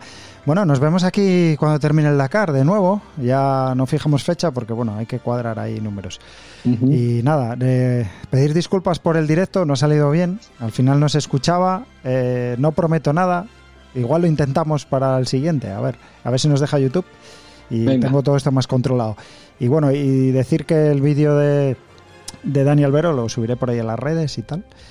Así que nada, eso. Le emplazamos a la gente a, a- a después del Dakar. Ya iremos anunciando por ahí en las redes cuando estamos. ¿vale? Bueno, chicos, muchas gracias por estar aquí. Hasta altas horas de la mañana, ya son las doce y media de la noche. Gracias. Y yo me, sin me cenar. da gusto hacer un programa sin nadie que diga me quiero ir a mi casa. Me da gusto que estemos todos, cada uno en su casa. Pobre Isaac. Ah, por cierto, daros la enhorabuena por el programa, ¿eh? cojonudo. Bueno, ahí vamos a seguir en YouTube, en el, ya que en el, en el programa hago spam de este, hago Sí. publicidad, pues aquí también, ¿eh? que estamos haciendo todos los días a las 11 de la noche, hora peninsular española, el programa en el canal de YouTube de Twin Trail. Y bueno, pues eh, el formato canalla golfo nuestro, pero bueno, en, en el estilo de este, pero un pelo más canalla porque Sí, sí, somos así. poquito, poquito más. Mola, mola, mola mucho. No, pero Porque hacerlo de otra manera no sabemos, ir de eruditos no se nos da. Conste que yo os escucho vía podcast y me resulta más cómodo. y- Sí. porque, bueno, me requiere menos atención, puedo estar haciendo otras cosas. Y... Por cierto, ayer nos, nos pasó un oyente, eh, esto es un último apuntillo ahí que no tiene nada que ver, pero es una cosa de orgullo, Isaac no lo dijo en el programa ayer, pero nos pasó un oyente, creo que mexicano, que en- estábamos en, en iTunes, en México era el segundo podcast mejor de tema de motor, Ujú. en España también éramos segundos y nos pasaba una lista de toda Latinoamérica y en Argentina, este ya no te lo digo, ¿eh? o sea, en, en España y en México seguro que éramos segundos, el segundo podcast con más visualizaciones o escuchas Escucha. del tema de motor. Eh, y además, nos- en el, y en deportes creo que vais cuartos en no sé qué país y en Argentina estáis cuartos en motor y en o sea, que unos datos que joder, sorprendentes para una cosa que, que hemos empezado ahora un poco de cero y bueno, pues, pues siempre llena de orgullo. Isaac ayer no Claro. lo dijo porque es humilde, pero yo le he dicho, eh, hay que contarlo esto y hoy lo cuento yo. ¿eh? Bueno, está, pues está saliendo guay, mola, mola. Bien contado. Y le agradecemos los permisos que nos dio para estar aquí hoy. ¿Te acuerdas? Que dio permiso a la gente. y al final no nos salió bien el directo. Bueno, Ya. pues nada, no, no alargamos más la despedida, que yo siempre me enrollo un montón. Eh, nada, nos, nos vemos aquí dentro de unos días y nada, los oyentes ya sabéis, si os gusta esto, compartid y darle a me gusta y todo eso. Nos vemos, chicos. Chao, chao. Venga, un placer, gracias. Buenas noches.